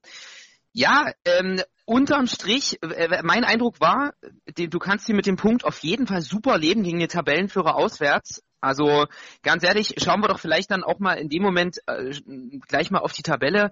Der FCK jetzt mit 14 Punkten Platz 14. Und ähm, ich finde es erstaunlich, auch der erste aus Saarbrücken, 13 Spiele, nur zweimal verloren, einzige Mannschaft mit einer zweitstellig äh, äh, positiven Tordifferenz. Was meinst du? Ähm, jetzt, ich weiß, es ist jetzt für dich auch schwierig, jetzt der erste ist Saarbrücken, klar, unmittelbare Wahl, aber glaubst du, sie können dieses Tempo, diese Konstanz ja auch, auch halten und, und ganz lang oben mitspielen? Wie ist dein Eindruck? Ich habe das Gefühl, die bewegen sich auf einer ganz starken Welle. Man hat es auch gesehen in dem in der Schlussphase, dadurch, dass Saarbrücken wirklich schon öfter mal in der Schlussphase getroffen hat, dass sie so richtig dachten, ja klar machen wir das noch.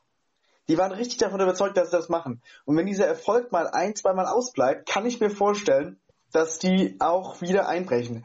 Also ich sehe sie definitiv nicht gegen den Abstieg spielen, aber ich sehe sie stand jetzt auch noch nicht aufsteigen, wenn ich ehrlich bin. Also dazu kenne ich äh, die ganzen Ex-Lauterer auch ganz gut mit der äh, gewissen Unkonstanz. Allerdings machen sie es dieses Jahr auch wirklich richtig gut, ne? muss man jetzt wirklich sagen. Sie, sie sind sowohl, ja, sind in der Defensive wirklich eine der besten Mannschaften tatsächlich der Liga und offensiv sowieso. Ja man muss halt schauen, wie sie es halten können. Letztes Jahr war äh, Bayern, wie sie es auch jetzt sind, in der Hinrunde noch Tabellen 16. 17. haben in der Rückrunde haben sie dann gewonnen. Ich denke, in der dritten Liga ist noch alles möglich. Und so blöd es klingt, selbst für den FCK ist noch alles möglich. Vom glasklaren Abstieg zum eindeutigen Aufstieg ist da noch alles drin. Sehr gut gesagt, genau. Diese dritte Liga ist ja deswegen einfach auch so spannend, weil einfach jeder je, jeden schlagen kann. Da hast du, da hast du zum Beispiel Zwickau, die stecken da unten drin, sind 16. punktgleich mit einem Abstiegsplatz. Ist auch für mich so eine Mannschaft als Beispiel, nur als Beispiel jetzt mal herausgenommen, die dann auch mal ein Spitzenteam schlagen kann, aber dann wieder unglücklich verliert. Und, und so zieht sich das so. Halle ist genau das Gleiche. Wiesbaden ist eine äh, sehr interessante Mannschaft, die aber auch totale Unkonstanz reinbringt. Die spielen mal überragend, dann wieder richtig grotten schlecht. Und äh, das ist in dieser dritten Liga einfach, da ist mir der erste FC Saarbrücken tatsächlich noch mit einer der konstantesten Mannschaften. Eigentlich muss ich sagen, die sind mit Dynamo Dresden eigentlich die einzigen, die in meinen Augen wirkliche Konstanz haben. Ingolstadt ist zwar Dritter, aber ähm, ist für mich auch nicht konstant. Die 60er Löwen haben auch gute Spiele, wieder schlechte Spiele. Ferl ist immer eine Überraschung. Und ich muss auch sagen, ich bin auch von Hansa Rostock so ein bisschen enttäuscht. Die sind so gut reingekommen, waren für mich eigentlich vor der Saison ein Top 3 ich will nicht sagen Geheimfavorit, aber eigentlich so, sie wären mal wieder fällig gewesen für einen Aufstieg in die zweite Liga. Und ähm, ja, denen fehlt im Moment auch die Frische und die Power. Es ja, ist super spannend. Wenn du das ansprichst, äh, wir sind ja hier Wir nehmen ja montags abends auf, die liegen gerade auch schön 2-0 hinten gegen Matten. Ja, richtig, richtig. Ja, genau. also um das mal zu äh, untermauern, was du gerade gesagt hast. Jetzt ist natürlich Boah, eine Sache, wir hatten ja. jetzt hier natürlich ein wunderschönes Derby, Lautern gegen Saarbrücken, traditionsreich ohne Ende. Da ähm, führt es zu der Frage, warum bin ich eigentlich FCK-Fan geworden? Ja klar. Ich meine, ich bin mit meinem Papa immer ins Stadion gegangen. Mein, mein Opa, Fun Fact, mein Opa kannte sogar Fritz Walter. Mein Opa war in der, in der, äh, immer in der Kneipe, ich zitiere, vom Fritz, seinem Vater. Und da haben wir immer gesagt, äh, der beste Fußballer auf der Welt, der Pelle, das ist der Pelle. und dann, und dann, und dann hält, dann hält der Vater von Fritz immer redet, raus ihr Saubeide, raus Scherzeich! Ja, liebe Zuhörerinnen und Zuhörer, er hört es schon. Es, der Timo, der ist immer für äh, spontane Überraschungen, auch Geschichten sehr gut. Und ähm, ich musste sagen, Timo, das schätze ich auch sehr an dir, dass du mich immer wieder mit solchen Geschichten, auch mit deiner Mundart, und ich würde würd dich wirklich bitten, auch wenn du jetzt schon eine Weile in Leipzig bist, wirklich ähm, gewöhne dir das nicht ab. Ich liebe das, dein Felder Dialekt. Das macht einfach Spaß. Als ob es das macht, das macht einfach Spaß. Ne, und ähm, das ist einfach schön. Aber ähm, ja. Aber, aber genau da äh, will ich jetzt anschließen mit meiner Frage, warum ich beim viermaligen deutschen Meister, zweimaligen Pokalsieger im Jahr 1900 gegründet, mit fünf Weltmeistern bei der WM 54 dabei, warum ich da Fan werde, ist ja klar. Aber wieso? Weil ich zumal übrigens auch noch aus Kaiserslautern komme, für die, die es nicht wissen. Aber wieso wird man eigentlich Fan von, na, weißt du was, ich will hier auch mal ein bisschen was, äh, ein bisschen Hass schüren. Warum wird man denn Fan von so einem Produkt? Ja, das ist äh, eine Frage, die äh, gar nicht so einfach und eher eben auch komplexer zu beantworten ist. Ähm, sagen wir es mal so man muss vielleicht auch sehen, ich glaube, diesen, diesen Fan im Sinne von Fan, wie das bei Traditionsvereinen ist, den gibt's bei RB Leipzig gar nicht. Egal auf welchem Sitzplatz du sitzt oder stehst, das ist egal. Diese Mannschaft oder auch dieser Verein sind 2009 gegründet worden. Wer soll da bitte, wie du das auch erleben durftest, von Kindheitstagen eingefleischter Fan sein? Schau dir doch gestern einfach auch mal diese Magenta-Übertragung an. Die hatten da zwei Fans, die das im Keller leider gucken mussten das ist, das sind so diese eingefleischten auch Traditionsfans, wie sich das auch gehört. RB Leipzig, das ist ein bisschen, um nicht äh, ganz abzuschweifen davon, das ist ein Sonderfall in meinen Augen. Du musst sehen, ähm, ich habe den Fußball, ich habe selber Fußball gespielt früher, Verteidiger, Mittelfeld, ähm, ja, Position, variabel ähm, gespielt und so weiter, ähm, hatte nie diesen einen Fußballverein, wo ich sage, das war's. Du musst einfach auch sehen, in meiner Heimatstadt, ähm, gibt es zwar einen Verein, aber der ist einfach auch mit seinen, mit seinen, mit seiner Fanschau und so weiter bei mir ja, irgendwie hat mich das nicht, hat mich das nicht so so gereizt, muss ich ehrlich sein. Ich habe lieber ähm, mir verschiedene Vereine angeguckt, habe vielen verschiedenen Vereinen auch gern diesen Respekt und auch diesen diese sportliche Wertschätzung äh, gern entgegengebracht. Und ähm, dann war es eben so durch meine, äh, ja, durch mein Leben dann im Prinzip, was ich mir dann in Leipzig nach und nach aufgebaut habe. Ich bin ja nicht gebürtiger Leipziger, bin ja hierher gezogen. Hat man dann irgendwann auch, ja, ich sag mal schon ab der vierten Liga diesen diesen diesen Weg von RB Leipzig erkennen können und ähm, diese diese Philosophie. Damals ja noch nur junge Spieler und so weiter. Klar, es gab auch ältere, die man hatte. Man hatte mal Compare, Rockenbach, das Silber, das sind ja Namen um Himmels willen, um Gottes willen. Aber ähm, ja, das, das, das war einfach attraktiv und ich bin äh, zu RB Leipzig gekommen in allererster Linie nicht als Fan, sondern eher als Zuschauer im Sinne von Publikum.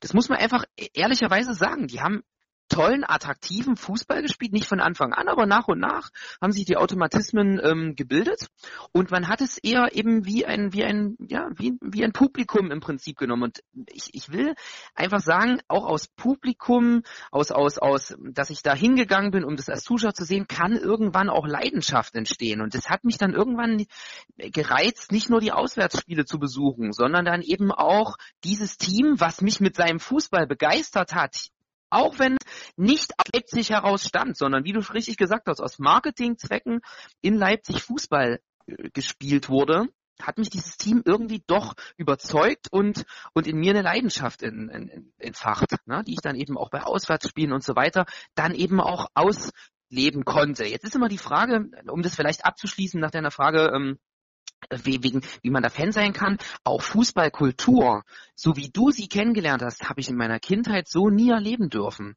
Und durch diese Auswärtsfahrten mit RB Leipzig, auch mit bestimmten Gruppen, Choreos äh, zu produzieren und so weiter, das hat mir diese Sehnsucht, diese Kindheitssehnsucht nach, nach, nach Gruppenleben, nach, nach Fußballkultur ein Stück weit auch erfüllt. Ja, und das alles zusammen macht eben diese, diese Leidenschaft dafür aus. Das heißt nicht, dass ich mit meinem Verein nicht kritisch bin. Und das ist übrigens, und das würde ich jetzt von dir auch behaupten, lieber Timo, bei dir genau dasselbe. Du bist auch mit deinem Herzensverein dennoch kritisch. Na, das heißt ja nicht, dass wir alles gut finden, was im Verein gemacht wird. Und ähm, genauso gibt es Punkte, die beim ersten FC Kaiserslautern von dir zu kritisieren sind. Und bei mir gibt es auch eindeutige Punkte, die ich bei Red Bull und dieser ganzen äh, Geschäftsführung überhaupt nicht ähm, ja, durchgehen lassen kann, auch nicht akzeptieren kann. Aber ähm, ja, das so muss man das im Großen und Ganzen beantworten. Es ist ein bisschen länger geworden jetzt gerade meine Ausführungen, aber ich habe versucht, es so nachvollziehbar wie es geht äh, rüberzubringen. Jetzt äh, bin ich ja, bin ich ja um, äh, einfach nur mal noch da so ein kleines bisschen äh, drauf zu bleiben, würde mich auch noch interessieren. Du bist ja ein großer Gerechtigkeitsfanatiker. So habe ich dich zumindest kennengelernt als äh, als Person. Wenn jetzt äh, ich, ich, ich, ich gehe jetzt einfach mal auf das Beispiel von Kaiserslautern ein. Wenn wir in dem Jahr 2013, als wir Itai Fechte für zweieinhalb Millionen gekauft haben und dazu noch Tilber Mut für 500.000 und jetzt unsere beiden großen Transfer waren, wo insgesamt drei, drei Millionen Euro geflossen sind, die vollkommen gefloppt sind, da ist der FCK abgestiegen. Als äh, RB Leipzig für, lass mich lügen, sieben Millionen Nukan gekauft hat in der zweiten Liga, der, glaube ich, kein einziges Spiel gemacht hat für RB Leipzig, dann ist das, wurde das abgetan mit einem, ja, der hat halt nicht gezündet. Aufgestiegen sind sie trotzdem, dann wurden sie Vizemeister, nachdem man Timo Werner zu einem Aufstiegsverein geholt hat, nachdem Davy Selke, der damals als Stürmer Nummer, äh, als Nachwuchsstürmer Nummer eins in Deutschland galt, in die zweite Liga gewechselt ist, ein Willi Orban, der von Kaiserslautern nach äh, Leipzig gewechselt ist, obwohl er angeblich Angebote aus Mönchengladbach hatte, die damals Champions League gespielt hatten. Da muss man sich schon fragen, ist das fair? Empfindet man das als RB Leipzig-Fan als fair? Also auch das ist natürlich nicht mit ein oder zwei Sätzen zu beantworten. Also in allererster Linie hast du völlig recht. Ähm, das muss man hier mit Nein beantworten, hast du, gebe ich dir recht. Denn ähm, es sind ganz andere Summen im Umlauf gewesen. Ne? Auch der erste FC Kaiserslautern äh, musste sich dieses Geld ganz anders erarbeiten, als es bei RB Leipzig der Fall gewesen ist. Ne? Wenn du dir anschaust, auch jetzt wieder die aktuelle Entwicklung, dass einfach ein dreistelliger Millionenbetrag an Schuldverbindlichkeit umgeschrieben und damit faktisch erlassen ist, dann ist das quasi ja eigentlich genau das Geld, was reingebuttert wird, was, wo immer jeder, auch jeder Traditionsfan völlig zu Recht das Produkt RB Leipzig kritisiert. Gibt es gar keine zwei Meinungen. Völlig richtig. Auf der anderen Seite, mein lieber Timo, ist es eben auch, wie du es gesagt hast, du hast gerade jetzt schon einige Beispiele genannt, Timo Werner und so weiter, den hat man, fand ich, trotzdem noch für insgesamt für die Entwicklung, die er gemacht hat, eigentlich für ein Schnäppchen von VfB Stuttgart äh, gekauft und äh, den dann gut entwickelt. Ein Josef Paulsen ist seit 2013 bei RB Leipzig, hat in der dritten Liga gespielt und spielt jetzt Champions League Halbfinale. Er ist also konsequent auch die Entwicklung mit der Mannschaft mitgegangen, hat sich selber auch weiterentwickelt. Ralf Rangnick hat im, im, im Sport 1 Doppelpass mal äh, die warmen Worte gefunden. Wo waren denn alle anderen, als wir ihn bei Lyngby BK in der zweiten dänischen Liga entdeckt haben und sein Potenzial gesehen haben? Wo waren die anderen? Es ist eben immer so eine Sache, aber auch das ist wieder ein Kritikpunkt. Aggressives Scouting, aggressives Jugendscouting von RB Leipzig deutschlandweit. Es ist ja nicht nur äh, im sächsischen Raum so. Äh, Ralf Rangnicks Kontakte nach, nach Baden-Württemberg sind nach wie vor bekannt. Na, auch da wird viel gescoutet. Das, wie gesagt, man kann es gut oder schlecht finden, aber um deine Anfangsfrage zu beantworten, man müsste die Frage hier tatsächlich eben auch mit, mit äh, Nein beantworten. Ja, es ist, es ist nicht fair. Die Frage ist natürlich auch, ist der moderne Fußball insgesamt fair?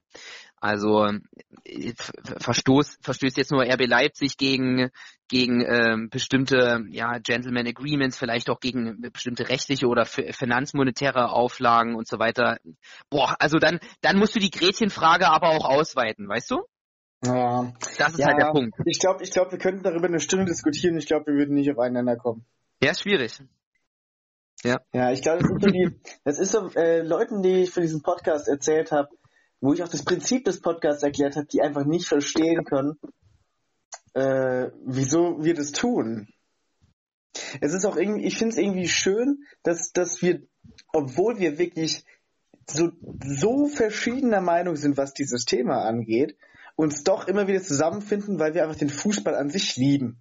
Ich meine, du hast ja vorhin erzählt, dass du, dass du eigentlich dich nicht in RB verliebt hast, sondern eher in das, eher in den Fußball an sich und das dir am besten reingepasst hat, sozusagen. Und in die Fußballkultur. Was du auch nicht vergessen darfst, es gibt in Leipzig natürlich noch zwei andere große Vereine. Es ist einmal die BSG Chemie Leipzig und einmal der erste FC Lok Leipzig. Das ist übrigens der größte Sportverein in Leipzig. Ähm, die natürlich auch äh, diese, gerade auch diese Ultra, äh, diese Ultra-Fußballkultur und so weiter, natürlich wesentlich anderes, äh, ja, ganz andere ganz anderes Level haben. Muss man allerdings auch dazu sagen, die sind natürlich auch dadurch, dass sie länger bestehen, einfach auch hatten länger die Möglichkeit zu wachsen. Ne? Also diese Fußballkultur der Fans, die eben zu diesen Vereinen gehen, ja, ist einfach viel, viel mehr Erfahrung, ne? sind auch ganz andere, die sind ganz anders aufgestellt. Alles gut, aber Fakt ist eben auch, äh, diese Fußballkultur ist ein ganz interessanter Punkt, aber auch der schöne, attraktive Fußballstil. Ich glaube, es ist ein, eine Mixtur aus allem. Und wie ich schon eingangs erwähnt habe, lieber Timo, glaub mir bitte, und das kann ich auch unseren Zuhörerinnen und Zuhörern von Herzen aus versprechen. Es ist nicht so, dass ich nicht auch die Herkunft von RB Leipzig, dass den Hintergrund und auch die Art und Weise, wie sie in diesen in den Ligabetrieb damals 2009 eingestiegen sind, schönreden oder vergessen will. Im Gegenteil, sondern es ist mir schon bewusst, wie das Ganze entstanden ist und ähm, ich beurteile das Ganze auch nach wie vor, auch bis zum heutigen Tage sehr kritisch. Das ist richtig. Aber da sind wir übrigens schon bei Thema, lieber Timo, RB Leipzig. Lass uns doch vielleicht noch ein, zwei Minuten kurz zum Bundesligaspieltag noch gehen, weil wir hatten ja gerade über den ersten FC Kaiserslautern gesprochen. Leipzig hat sich äh, unheimlich schwer getan gegen Arminia Bielefeld wenn du dir auch da die Spielstatistiken anguckst, 98 Fehlpässe für eine Mannschaft, die, boah, also auch von diesem Kurzpassspiel, von spielerischen Lösungen eigentlich auch, auch lebt, das ist mir ein bisschen zu hoch. Äh, die Bielefelder sind auch in der Gesamtsumme gegenüber allen elf anderen Leipzigern nur zwei Kilometer mehr gelaufen. Das hätte ich mir im Vorfeld auch deutlich mehr erwartet, dass man sie einfach da auch mit dem, mit diesem Spielstil von RB Leipzig da einfach auch müde spielt. Aber ich finde auch Bielefeld hat es anständig gemacht, dass sie dann auf das 2-1 nochmal rangekommen sind. Sie hatten sogar kurz vor Schluss noch die Chance um 2 zu 2. Mein lieber Herr Gesangsverein, also jedem, jedem RB Leipzig-Fan ist da das Herz in die Hose gerutscht. Aber wir hatten das im Vorgespräch zu dieser zweiten Folge schon mal thematisiert, Timo. Das war, glaube ich, auch dein Eindruck. Und da hätte ich gerne auch nochmal deine Meinung dazu. Ich würde vielleicht einfach mal starten. Meine Meinung ist, ich glaube nach wie vor in der Mannschaft, es stimmen einige Sachen nicht. Die Ergebnisse stimmen ungefähr. Jetzt hat man ganz, ganz bitter verloren in Paris. Jetzt hat man dieses Spiel hier aber mit, mit Hängen und Würgen gewonnen. 2 zu 1, spielt jetzt am Mittwoch äh, in, in Istanbul muss da eigentlich jetzt auch mindestens gewinnen.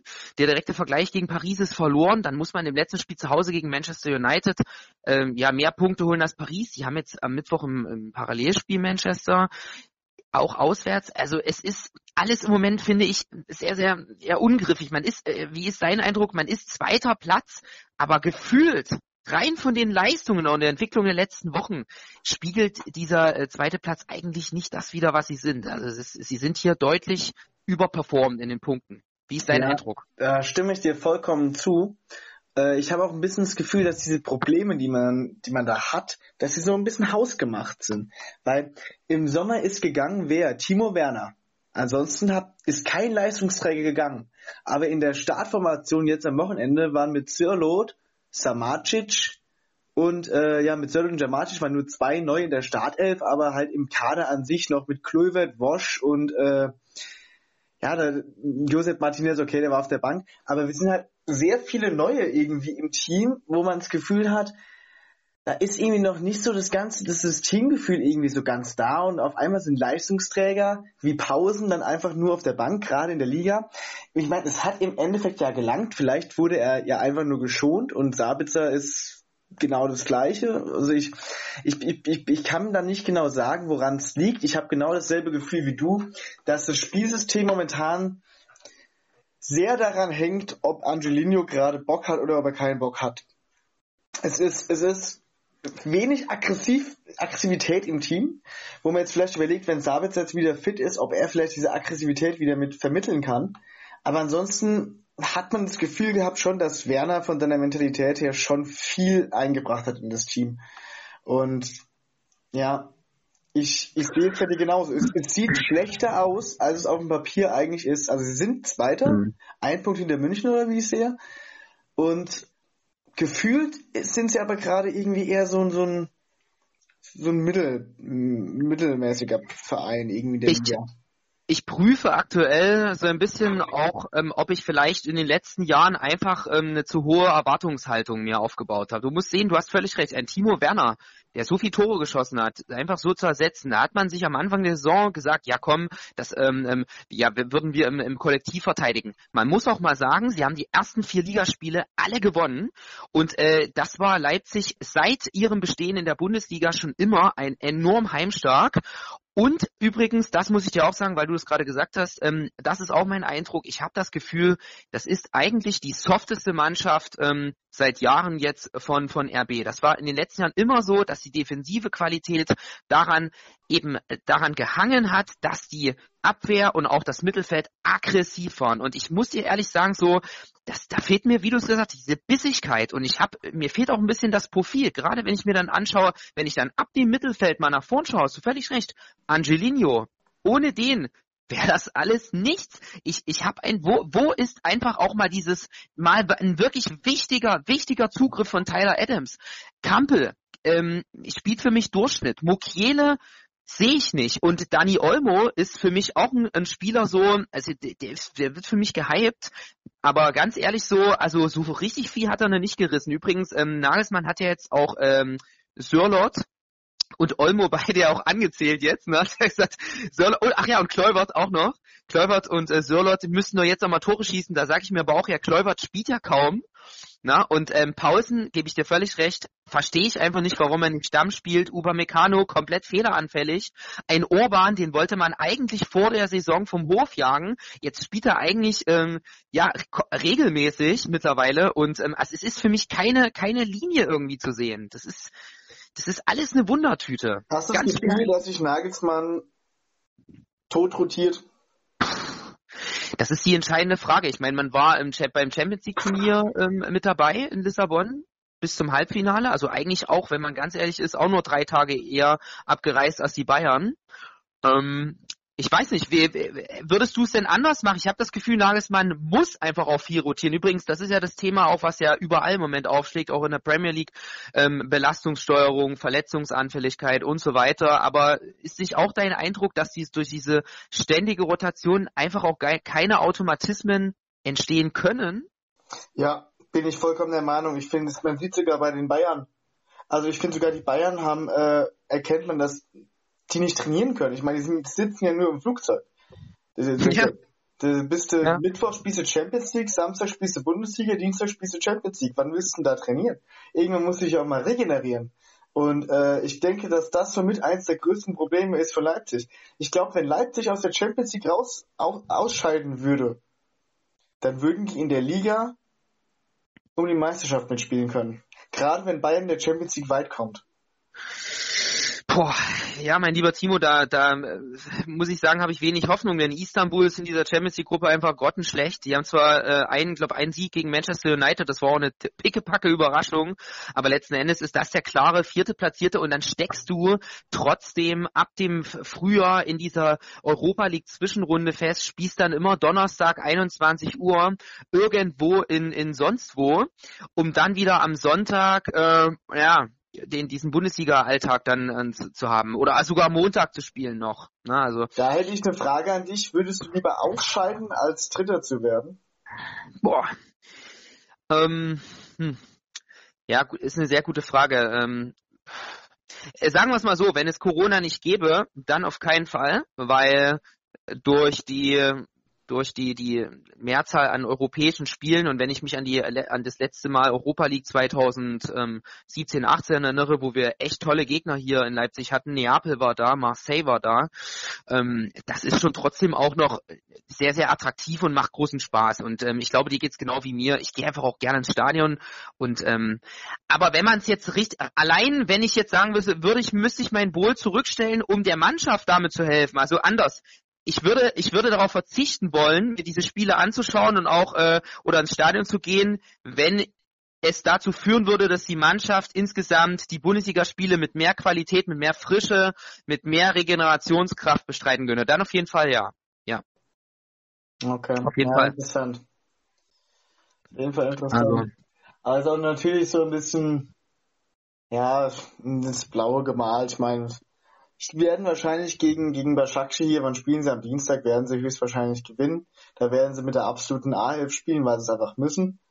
Und äh, man muss ja eben Prioritäten setzen. Es geht ja einfach um einen Haufen Geld in der Champions League. Aber hattest du das Gefühl, dass ähm, Nagelsmann das Spiel gegen Bielefeld, also das, verstehe mich nicht falsch, aber letzte Woche Paris und dann spielst du zwischen zwei Champions League Spielen zu Hause gegen Bielefeld. Also ist da auch bei Nagelsmann so dieses, das hat er sich, hat er da am Ende vielleicht auch gedacht, boah, Glück gehabt. Ich hätte, ich hätte nicht gedacht, dass es so knapp wird. Ich habe gedacht, dass wir, wir machen ein 3-0 nach 30 Minuten und dann fahren wir zwei Gänge runter. Wie, wie siehst du das? Ja, äh, doch, bin ich, bin ich der Meinung, ja. Ich denke, da hat er die absolute BF gestellt, weil er gedacht hat, gegen Bielefeld muss das lang. Und ganz ehrlich, es muss gegen Bielefeld auch lang, weil die B11 ja. sind halt immer ja. noch Spieler wie Sörlot, Olmo äh, und so weiter. Also es ist, da hat er mit einem richtigen krassen Kader gespielt. Da, da hat Kevin Campbell. Antonio Halstenberg, das sind Nationalspieler, Mukiele. Also das sind wirklich überragende Fußballer. Mit denen musst du gegen Bielefeld gewinnen. Und ähm, dass es dann im Endeffekt eben so knapp war, hing ja auch ein bisschen an der Mentalität hinten raus. Also es, es war ja ein ganz souveränes 2-0. Also das, das war ja niemals gefährdet. Und dann fällt es 2-1 und da bin ich der Meinung, dass es viel, weil man das ein bisschen locker genommen hat. Man hat einfach gedacht, ja okay, wir führen jetzt 2-0, da ist es ganz locker. Da hat auch dann Upamecano gefühlt ein bisschen den Lauen gemacht und dann fiel es 2-1. Auf einmal war Bielefeld natürlich gehypt und RB Leipzig hat nur gedacht, so, komm, ich will das jetzt eigentlich nur über die Zeit bringen hier. Ja, und dann wird's halt eng nochmal am Schluss, ne? Aber am Ende haben sie es ja einigermaßen gut noch über die Zeit gebracht. Bin ich übrigens auch bei dir. Das muss gegen Bielefeld reichen. Übrigens, da sieht man eben jetzt auch zwei Sachen. Einmal, es ist so ein bisschen dieses Kräuter Fürth, SC Paderborn, Bielefeld-Syndrom. Du steigst im Prinzip als, ja, ich sag mal, etablierte Zweitligamannschaft dann auf und eben mit diesem Offensivfußball, ich meine, du bist als Aufsteiger, hast du die Liga gewonnen oder bist Zweiter geworden, das heißt, du hast viele Spiele gewonnen, weil du auch einfach viele Tore geschossen hast, hast offensiver gespielt und dann spielst du halt in der ersten Liga gegen solche, gegen, gegen Tormaschinen, gegen absolute Top-Mannschaften, wo du auf einmal hinten drin stehst und so weiter. Das ist für, für Bielefeld auch natürlich hundeschwer und ähm, sie sind jetzt 17. Ich, ich wollte am Anfang, dachte ich, Mensch, also da auch Köln geschlagen hatten gegen Frankfurt unentschieden auswärts, dachte ich, Mensch, hui, also vielleicht schaffen sie es ja doch mitzuhalten, aber wie ist dein Eindruck und mein Eindruck ist, es zeigt sich eben jetzt auch mittlerweile, es wird, also da lege ich mich fest, es wird nicht reichen. Es wird für Bielefeld nicht reichen. Ich glaube sogar, dass sie, dass sie letzter werden. Also wir, Schalke wird doch noch ein kleines bisschen ähm, da nach oben kommen können, ein Stück weit, aber Bielefeld ähm, ja, ich, ich denke auch, Schalke hat an sich eine Summe zu viel Qualität im Kader, ist, dass sie ja. Ja, wäre mal ein direkte Duell gegen Bielefeld interessant, wobei ich gerade in jetziger Situation sogar nicht mal unbedingt sehe, dass Schalke da gewinnen wird. Aber das ist natürlich dann im Endeffekt einfach, da muss man schauen, wie sich Schalke da entwickelt, weil an sich ist die Qualität im Kader ja schon da. Aber ja. mit Fabian Klos hat äh, glaube ich, der hat jetzt ein Tor gemacht, damit hat er wahrscheinlich mehr als viermal so viele Tore gemacht wie Schalke. ja, aber gut, der FC Schalke hat ja, also das muss man äh, tatsächlich lassen, Rahman, äh, dieses wirklich sehr, sehr, sehr sehenswerte Tor in Gladbach die in meinen Augen auch die ersten 25 Minuten richtig gut mitgehalten haben, aber ja, das war dann, das ist natürlich dann wieder, ganz ehrlich, ähm, das ist auch gar nicht schlimm, bei Borussia Mönchengladbach zu verlieren mit 4 zu 1, alles in Ordnung. Du hättest eben gegen Stuttgart oder gegen Union Berlin zu Hause, da musst du die Punkte holen. Auch Wolfsburg ist für mich zwar eine Mannschaft, die im, im, im Aufwind ist, die übrigens auch wirklich attraktiven Fußball spielt, das muss man auch mal sagen, ähm, aber ja, wo ich auch immer sage, da kannst du auch unentschieden spielen. Also das ist alles, ist für mich jetzt nicht die ganz gehobene Küche. Noch nicht. Aber gut, wie gesagt, der FC Schalke wird noch ein paar Möglichkeiten bekommen. Ekelhaft ist es eben in dem Moment, wenn du da in Gladbach verlierst und hast eben dann in der Kabine, bevor es losgeht, mitbekommen, ja, die Kölner, die haben jetzt 2-1 in Dortmund gewonnen. Riesiger Befreiungsschlag. Klar, mehr als drei Punkte bekommst du auch in Dortmund nicht. Aber Fakt ist, das hat den Kölnern erstmal ein kleines bisschen, äh, ja, ein bisschen, ein bisschen wenigstens Luft in diesem, äh, in diesem schlimmen Abstieg Abstiegskampf da gegeben. Held wird sich da wahrscheinlich jetzt wieder bestätigt sehen, so nach dem Motto, seht ihr, seht ihr, ich habe am Trainer festgehalten, es zündet ja. Allgemein habe ich bei Köln auch das Gefühl, die Kölner, ähm, das ist jetzt keine, keine seelenlose Truppe. Äh, da fehlt es zwar an allen Ecken und Kanten an, an dieser, an dieser, ja, dieser entscheidenden Qualität, aber ich habe immer noch das Gefühl, das ist trotzdem noch, da ist noch was da, dies ist, da ist noch eine Zuckung und die, und die wehren sich noch. Deswegen Übrigens auch hochverdienter Sieg in, in Dortmund, den haben sie sich einfach, einfach auch verdient. Da haben, das ist eine Belohnung gewesen, weil sie da einfach auch ein Stück weit noch diese, diese, diesen Tick mehr Cleverness dann mit hatten. Und dann stehst du als FC Schalke 04, um das Thema abzuschließen, als FC Schalke 04 dann in Gladbach da und siehst, oh ja, Mensch, die anderen, die fangen jetzt auch an zu gewinnen. Gut, Bielefeld nicht, aber Köln, die fangen jetzt auch an, sich da unten rauszuarbeiten. Wir müssen jetzt langsam. Und dann verlierst du da 4-1. Also Boah, und dann, wie gesagt, ich will auch eigentlich mit dem Schalke-Thema nicht anfangen, Timo, aber es ist einfach Wahnsinn, wenn du dir eben dann die letzte Woche anguckst, auch diese, diese personellen ähm, Geschichten, die da gelaufen Reschke, der eigentlich so, so, ja, so in der Art und Weise an, an dem Posten von Schneider da einfach auch gesägt hat, um, um den Posten sich einzuverleiben und geht dann dort, dann eben diese ganze Keilerei und so weiter. Also Schalke, es ist ein Trümmerhaufen noch und nöcher und ähm, also man muss jetzt, spätestens jetzt, sich ganz große Sorgen um Schalke 04 machen. Ja. Ja, dem ist nichts hinzuzufügen, ne? Also das äh, bin ich vollkommen deiner Meinung und da. Ja, also so viel vielleicht zu dem Thema. Ähm, ja, ich denke, ich denke, damit ist auch das Thema Bundesliga soweit. Ähm, vielleicht noch Einsatz zu Dortmund. Das ist, das ist wirklich interessant so. Spielst, also ich hatte das Spiel gegen Brügge gesehen letzte Woche und das war ganz toll. Das hat mir so gefallen, weil ich dachte, Mensch, jetzt hat Dortmund endlich auch diesen, diesen Haaland, diesen, diesen einen Spieler, der sie in dieser Mentalität auch endlich so mit nach vorn reißt. So. Club Brügge übrigens, die in dieser Gruppe mit Lazio und mit Zenit gut ausgesehen haben bis jetzt. Unentschieden zu Hause gegen Lazio in St. Petersburg gewonnen. Das ist wahrlich keine Hundetruppe. Und äh, da habe ich auch vor dem Spiel gesagt, das wird eine ganz, ganz harte Nuss, die zu knacken zu Hause. Und Dortmund hat die mit einer Souveränität 3-0 besiegt. Mit einem äh, Haaland, der dann auch wieder bei, der einfach immer trifft, trifft, trifft. Und äh, das toll. Also da habe ich so gedacht, Mensch, jetzt sind die vielleicht auch von der vom Kopf her endlich so weit zu sagen, ja, und dann gehst du da raus so nach dem Motto, komm, Köln, die stecken ganz unten drin mit, äh, die hauen wir weg, ersten 15, äh, ersten 15, 20 Minuten, machen vielleicht nur ein, zwei Tore und so weiter und ähm, spielen das dann souverän zu Ende. Da können wir dann schön nächste Woche Champions League spielen gegen Lazio und uns einen Gruppensieg holen. Nee, nee, siehst du, und das, mein lieber Timo, um, um den Satz jetzt abzuschließen, das liebe ich am Fußball dass eben genau dies, genau, du bist, du bist dir so sicher und es ist auf dem Papier die klarste Sache der Welt. Und dann gewinnen die Kölner in Dortmund. Das ist Fußball. Das ist, das ist einfach stark. Das ist schön. Du hast halt eine Blaupause und die funktioniert halt gefühlt nie. Es genau. ist wirklich immer, man hat, man denkt, jetzt haben sie es irgendwie geschafft und jetzt ist der Knoten geplatzt und sie schaffen jetzt solche Spiele zu gewinnen. Und das ist bei Dortmund ja in den letzten Jahren immer wieder das Problem gewesen, dass sie eben genau diese Spiele gegen Köln und dann auch mal gegen Freiburg oder mal gegen Augsburg, dass sie nicht halt mal verlieren. Und deswegen sind sie halt auch immer Zweiter. Und das ist das große Problem. Ich möchte noch eine Frage äh, stellen. Ich würde dir vorschlagen, eine letzte Frage noch, ja. ähm, äh, bevor wir die Bundesliga vielleicht auch abschließen können. Und zwar, ähm, ich hoffe, du hast die Spielzusammenfassung von Stuttgart gegen Bayern München gesehen. Ja, sicher. Äh, äh, dieses äh, dieses äh, Einschreiten da gegen Manuel Neuer. Ne? Also ihm, ihm er hat ja den Ball nicht ganz sicher und wird dann da am Arm so gehalten. Boah, vom Videoassistenten gescheckt und so weiter und ähm, ja, wird das Foulspiel gewertet. Also pff, ganz ehrlich, wie, also wie, wie ist deine Meinung dazu?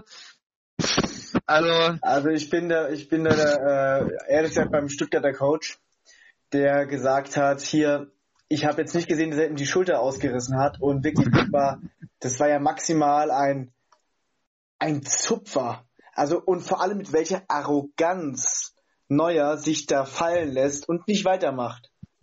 Also er hätte den ja. Ball ja auch einfach wegschießen können. Also er, er, hätte ja problemlos weitermachen können. Aber nein, er lässt sich wegen diesem Schubser, lässt sich hinfallen und reklamiert dann und er kriegt das dann auch noch wirklich. Also ich glaube, die wenigsten hätten wegen diesen, wegen dieser Berührung, also es war wirklich eine Berührung, mehr war es nicht, da einen Elfmeter bekommen. Und ich hätte, ich hätte, ich hätte, ich finde, als Schiedsrichter sollte der Videobeweis dafür sein, um eine klare Fehlentscheidung zurückzunehmen. Und das war es in meinen Augen absolut nicht. Sehr gut, genau. Da sind wir übrigens schon beim Eindruck, ich weiß nicht, ob du den auch hast. Ich stimme dir übrigens äh, 100% zu, Timo. Mein Eindruck ist auch, ich finde, die Schiedsrichter trauen sich viel zu wenig auch mal gegen die Bayern zu pfeifen. Also das ist mir, das ist mir irgendwie in den letzten Monaten, Wochen, Jahren, je nachdem schon aufgefallen, so, dass eigentlich die Bayern auch nie irgendwie da mal unglückliche Schiedsrichterentscheidungen hatten. Also nicht nie, aber zumindest wirklich auffällig wenige. Sehr selten, ja. Es ist halt selten, wieder, ne? Der Schiedsrichter pfeift halt lieber für die Bayern, weil es halt eine viel krassere Medienwirksamkeit hat, glaube ich, wenn du gegen die Bayern pfeifst. Aber ist eigentlich auch nicht richtig, ne? Nee, natürlich nicht. Naja, lass, ähm, wir haben, ich denke, alles dazu gesagt. Ich denke auch. Auch ja. da. Vielen Dank für deine Expertise, lieber Timo. Ähm, Ja, ja, wir sind ähm, sehr, sehr f- fortgeschritten heute schon in unserer zweiten Folge unseres äh, allseits beliebten sächsischen Pfalz-Podcastes. Und du hattest es ja eingangs erwähnt, ich hatte mit Maradona begonnen und du dann mit ähm, Papa Buba Diop. Vielleicht äh, hast du Lust, dieses Thema nochmal mit mir aufzugreifen. Ähm, du hast es mit so viel Leidenschaft angesprochen.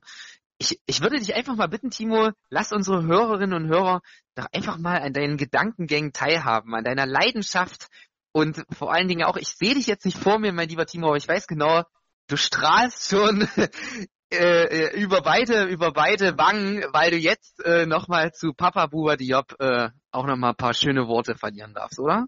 Gehe ich da richtig in der Annahme? Ja, ich würde sagen, ich hatte mit, mit, mit Diop jetzt tatsächlich nicht so viele Berührungspunkte in meinem Leben. Nur äh, gewisse Punkte, die er eben, ja keine Ahnung, also ich glaube, ich glaube, sein, sein Spitzname war immer The Wardrobe, also, also der Schrank. Ich meine, das ist, beschreibt ihn schon ganz gut so. Äh, gespielt in England, natürlich für den FC Fulham.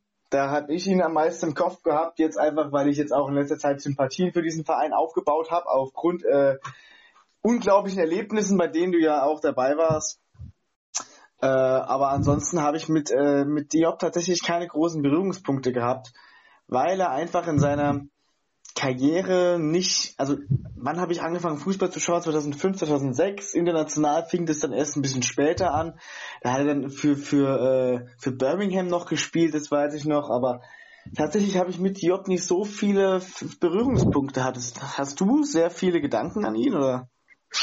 Naja, ich sag mal so, eigentlich natürlich in allererster Linie dieses, diesen 1-0-Siegtreffer da gegen Ja, Frankreich. Das ist, Den das ist ganz klar. Kopf, Ich glaube, ja. das, das macht ihn natürlich, ähm, hat, hat ihn dann eben auch weltweit, weltweit bekannt gemacht. Aber gut, das war 2002. Da hat er dann äh, äh, ja schon für Lens gespielt und dann ist er, ist er tatsächlich auch, wie du schon gerade gesagt hast, genau zu Fulham und, und Portsmouth gegehen, gegangen. Der war dann am Ende bei Birmingham, ich glaube vorher nochmal bei West Ham, wenn ich mich nicht täusche, also eher auch in der Karriere viel England gespielt, finde ich sowieso immer gut. Ähm, ja, aber äh, traurig ist eigentlich auch, ähm, wenn du dir mal anschaust, äh, ja, welche Krankheit er eigentlich hatte und ähm, wie diese Krankheit eigentlich auch so einen Menschen ja in die Knie zwingt und ähm, ja eigentlich auch, wenn man ganz ehrlich ist, auf eine auf eine Art und Weise auch versterben lässt, die eigentlich seiner Leistung nicht würdig ist. Und es hat mich wirklich äh, sehr, sehr traurig gemacht, als ich von seinem Tod gehört habe, zumal eben, wie du schon eingangs gesagt hast, sehr, sehr jung ja noch war. Also, ja, jung in dem Sinne, jetzt nicht mehr jung im Sinne von Fußballalter, aber zumindest vom Lebensalter des normalen Menschen. Schade, wirklich traurig und ähm, ja, also ich weiß nicht, hast du dir bei, bei, ähm, bei YouTube kann man sich ja auch so bestimmte Best-ofs und so weiter anschauen, nochmal von ihm so einen Zusammenschnitt angeschaut von dir? Äh, nee, tatsächlich muss ich auch sagen, dass ich das auch erst kurz vor dem Podcast überhaupt erst mitbekommen habe, dass er überhaupt gestorben ist. Übrigens nur für die, äh, für die Zuhörer, er ist an derselben Krankheit gestorben wie Stephen Hawking. Äh, und das ist, ja, also ich hab's im ersten Moment auch, fand einfach irgendwie krass, weil ich irgendwie das nicht so mitbekommen habe und jetzt wurde sehr viel über Maradona geredet und ich finde, das sind Menschenleben, die man nicht gegeneinander aufwiegen kann und da muss man über das eine irgendwie genauso reden wie über das andere. zumal, zumal er an einer schrecklichen Krankheit gestorben ist. Und ja, okay, ich, das möchte ich nicht thematisieren. Äh, genau, also es ist, es, ist, es ist ein schwieriges Thema und ich finde, jetzt haben wir auch irgendwie einen sehr traurigen Abschluss wieder für unseren Podcast gefunden. Äh, sind wir traurig rein und traurig raus. Du hast das Thema jetzt gut nochmal aufgegriffen. Jetzt hast du die Verantwortung, nochmal ein bisschen gute Laune reinzukriegen für, die, für den, für den äh, Schluss, Schlussakkord. Ja, naja, es gibt, es gibt tatsächlich eine traurige und eine gute Nachricht. Fangen wir mit der traurigen an. Der Podcast ist jetzt leider am Ende angekommen. Die gute Nachricht ist, es gibt natürlich eine Fortsetzung. Und ähm, Timo und ich würden uns auf jeden Fall sehr freuen, wenn ihr, liebe Zuhörerinnen und Zuhörer, weiterhin unserem Podcast Sächsische Pfalz treu bleibt und uns fleißig jede Woche zuhört, wie wir mit genialen Expertisen euer Fußballherz erwärmen und wie sich komplette Gegensätze offensichtlich doch besser vertragen, als das der ein oder andere Zuhörer vor diesem Podcast gedacht hätte. Da bin ich mir relativ sicher, Timo, oder? Ja, da, da kann ich dir nur zustimmen. Also ich glaube, es gibt wenige, die rein Fußball, von der Fußballsympathie her kon konträrer sind als wir wirklich. Aber ist nicht das auch ein bisschen der Reiz? Ja, das ist, das ist schön. Ich meine, wir haben immer irgendwelche schönen Diskussionspunkte, bei denen man sich natürlich auch immer schön emotional ein bisschen sticheln kann. Das macht ja auch irgendwo ein bisschen Spaß. Zumal ich natürlich immer derjenige bin, der im Recht ist, deswegen ist das nicht so schlimm für mich. Das, äh, das gestehe ich dir zu. Das gestehe ich dir zu. Bei äh, so einem begnadeten Fußballexperten wie dir, Timo, ähm, bin ich gern bereit, dir das zuzugestehen. Also, hab vielen Dank, hat mir großen Spaß gemacht und wir hören uns nächste Woche. Bleibt alle schön gesund, passt auf euch auf. Und ähm, ja, ich wünsche uns allen ähm, trotzdem weiterhin eine schöne Vorweihnachtszeit und ja, machet gut, ne? Dem ist nichts hinzuzufügen. Dem ist nichts hinzuzufigo. Figo. Tschüssing. Vielen Dank, ciao.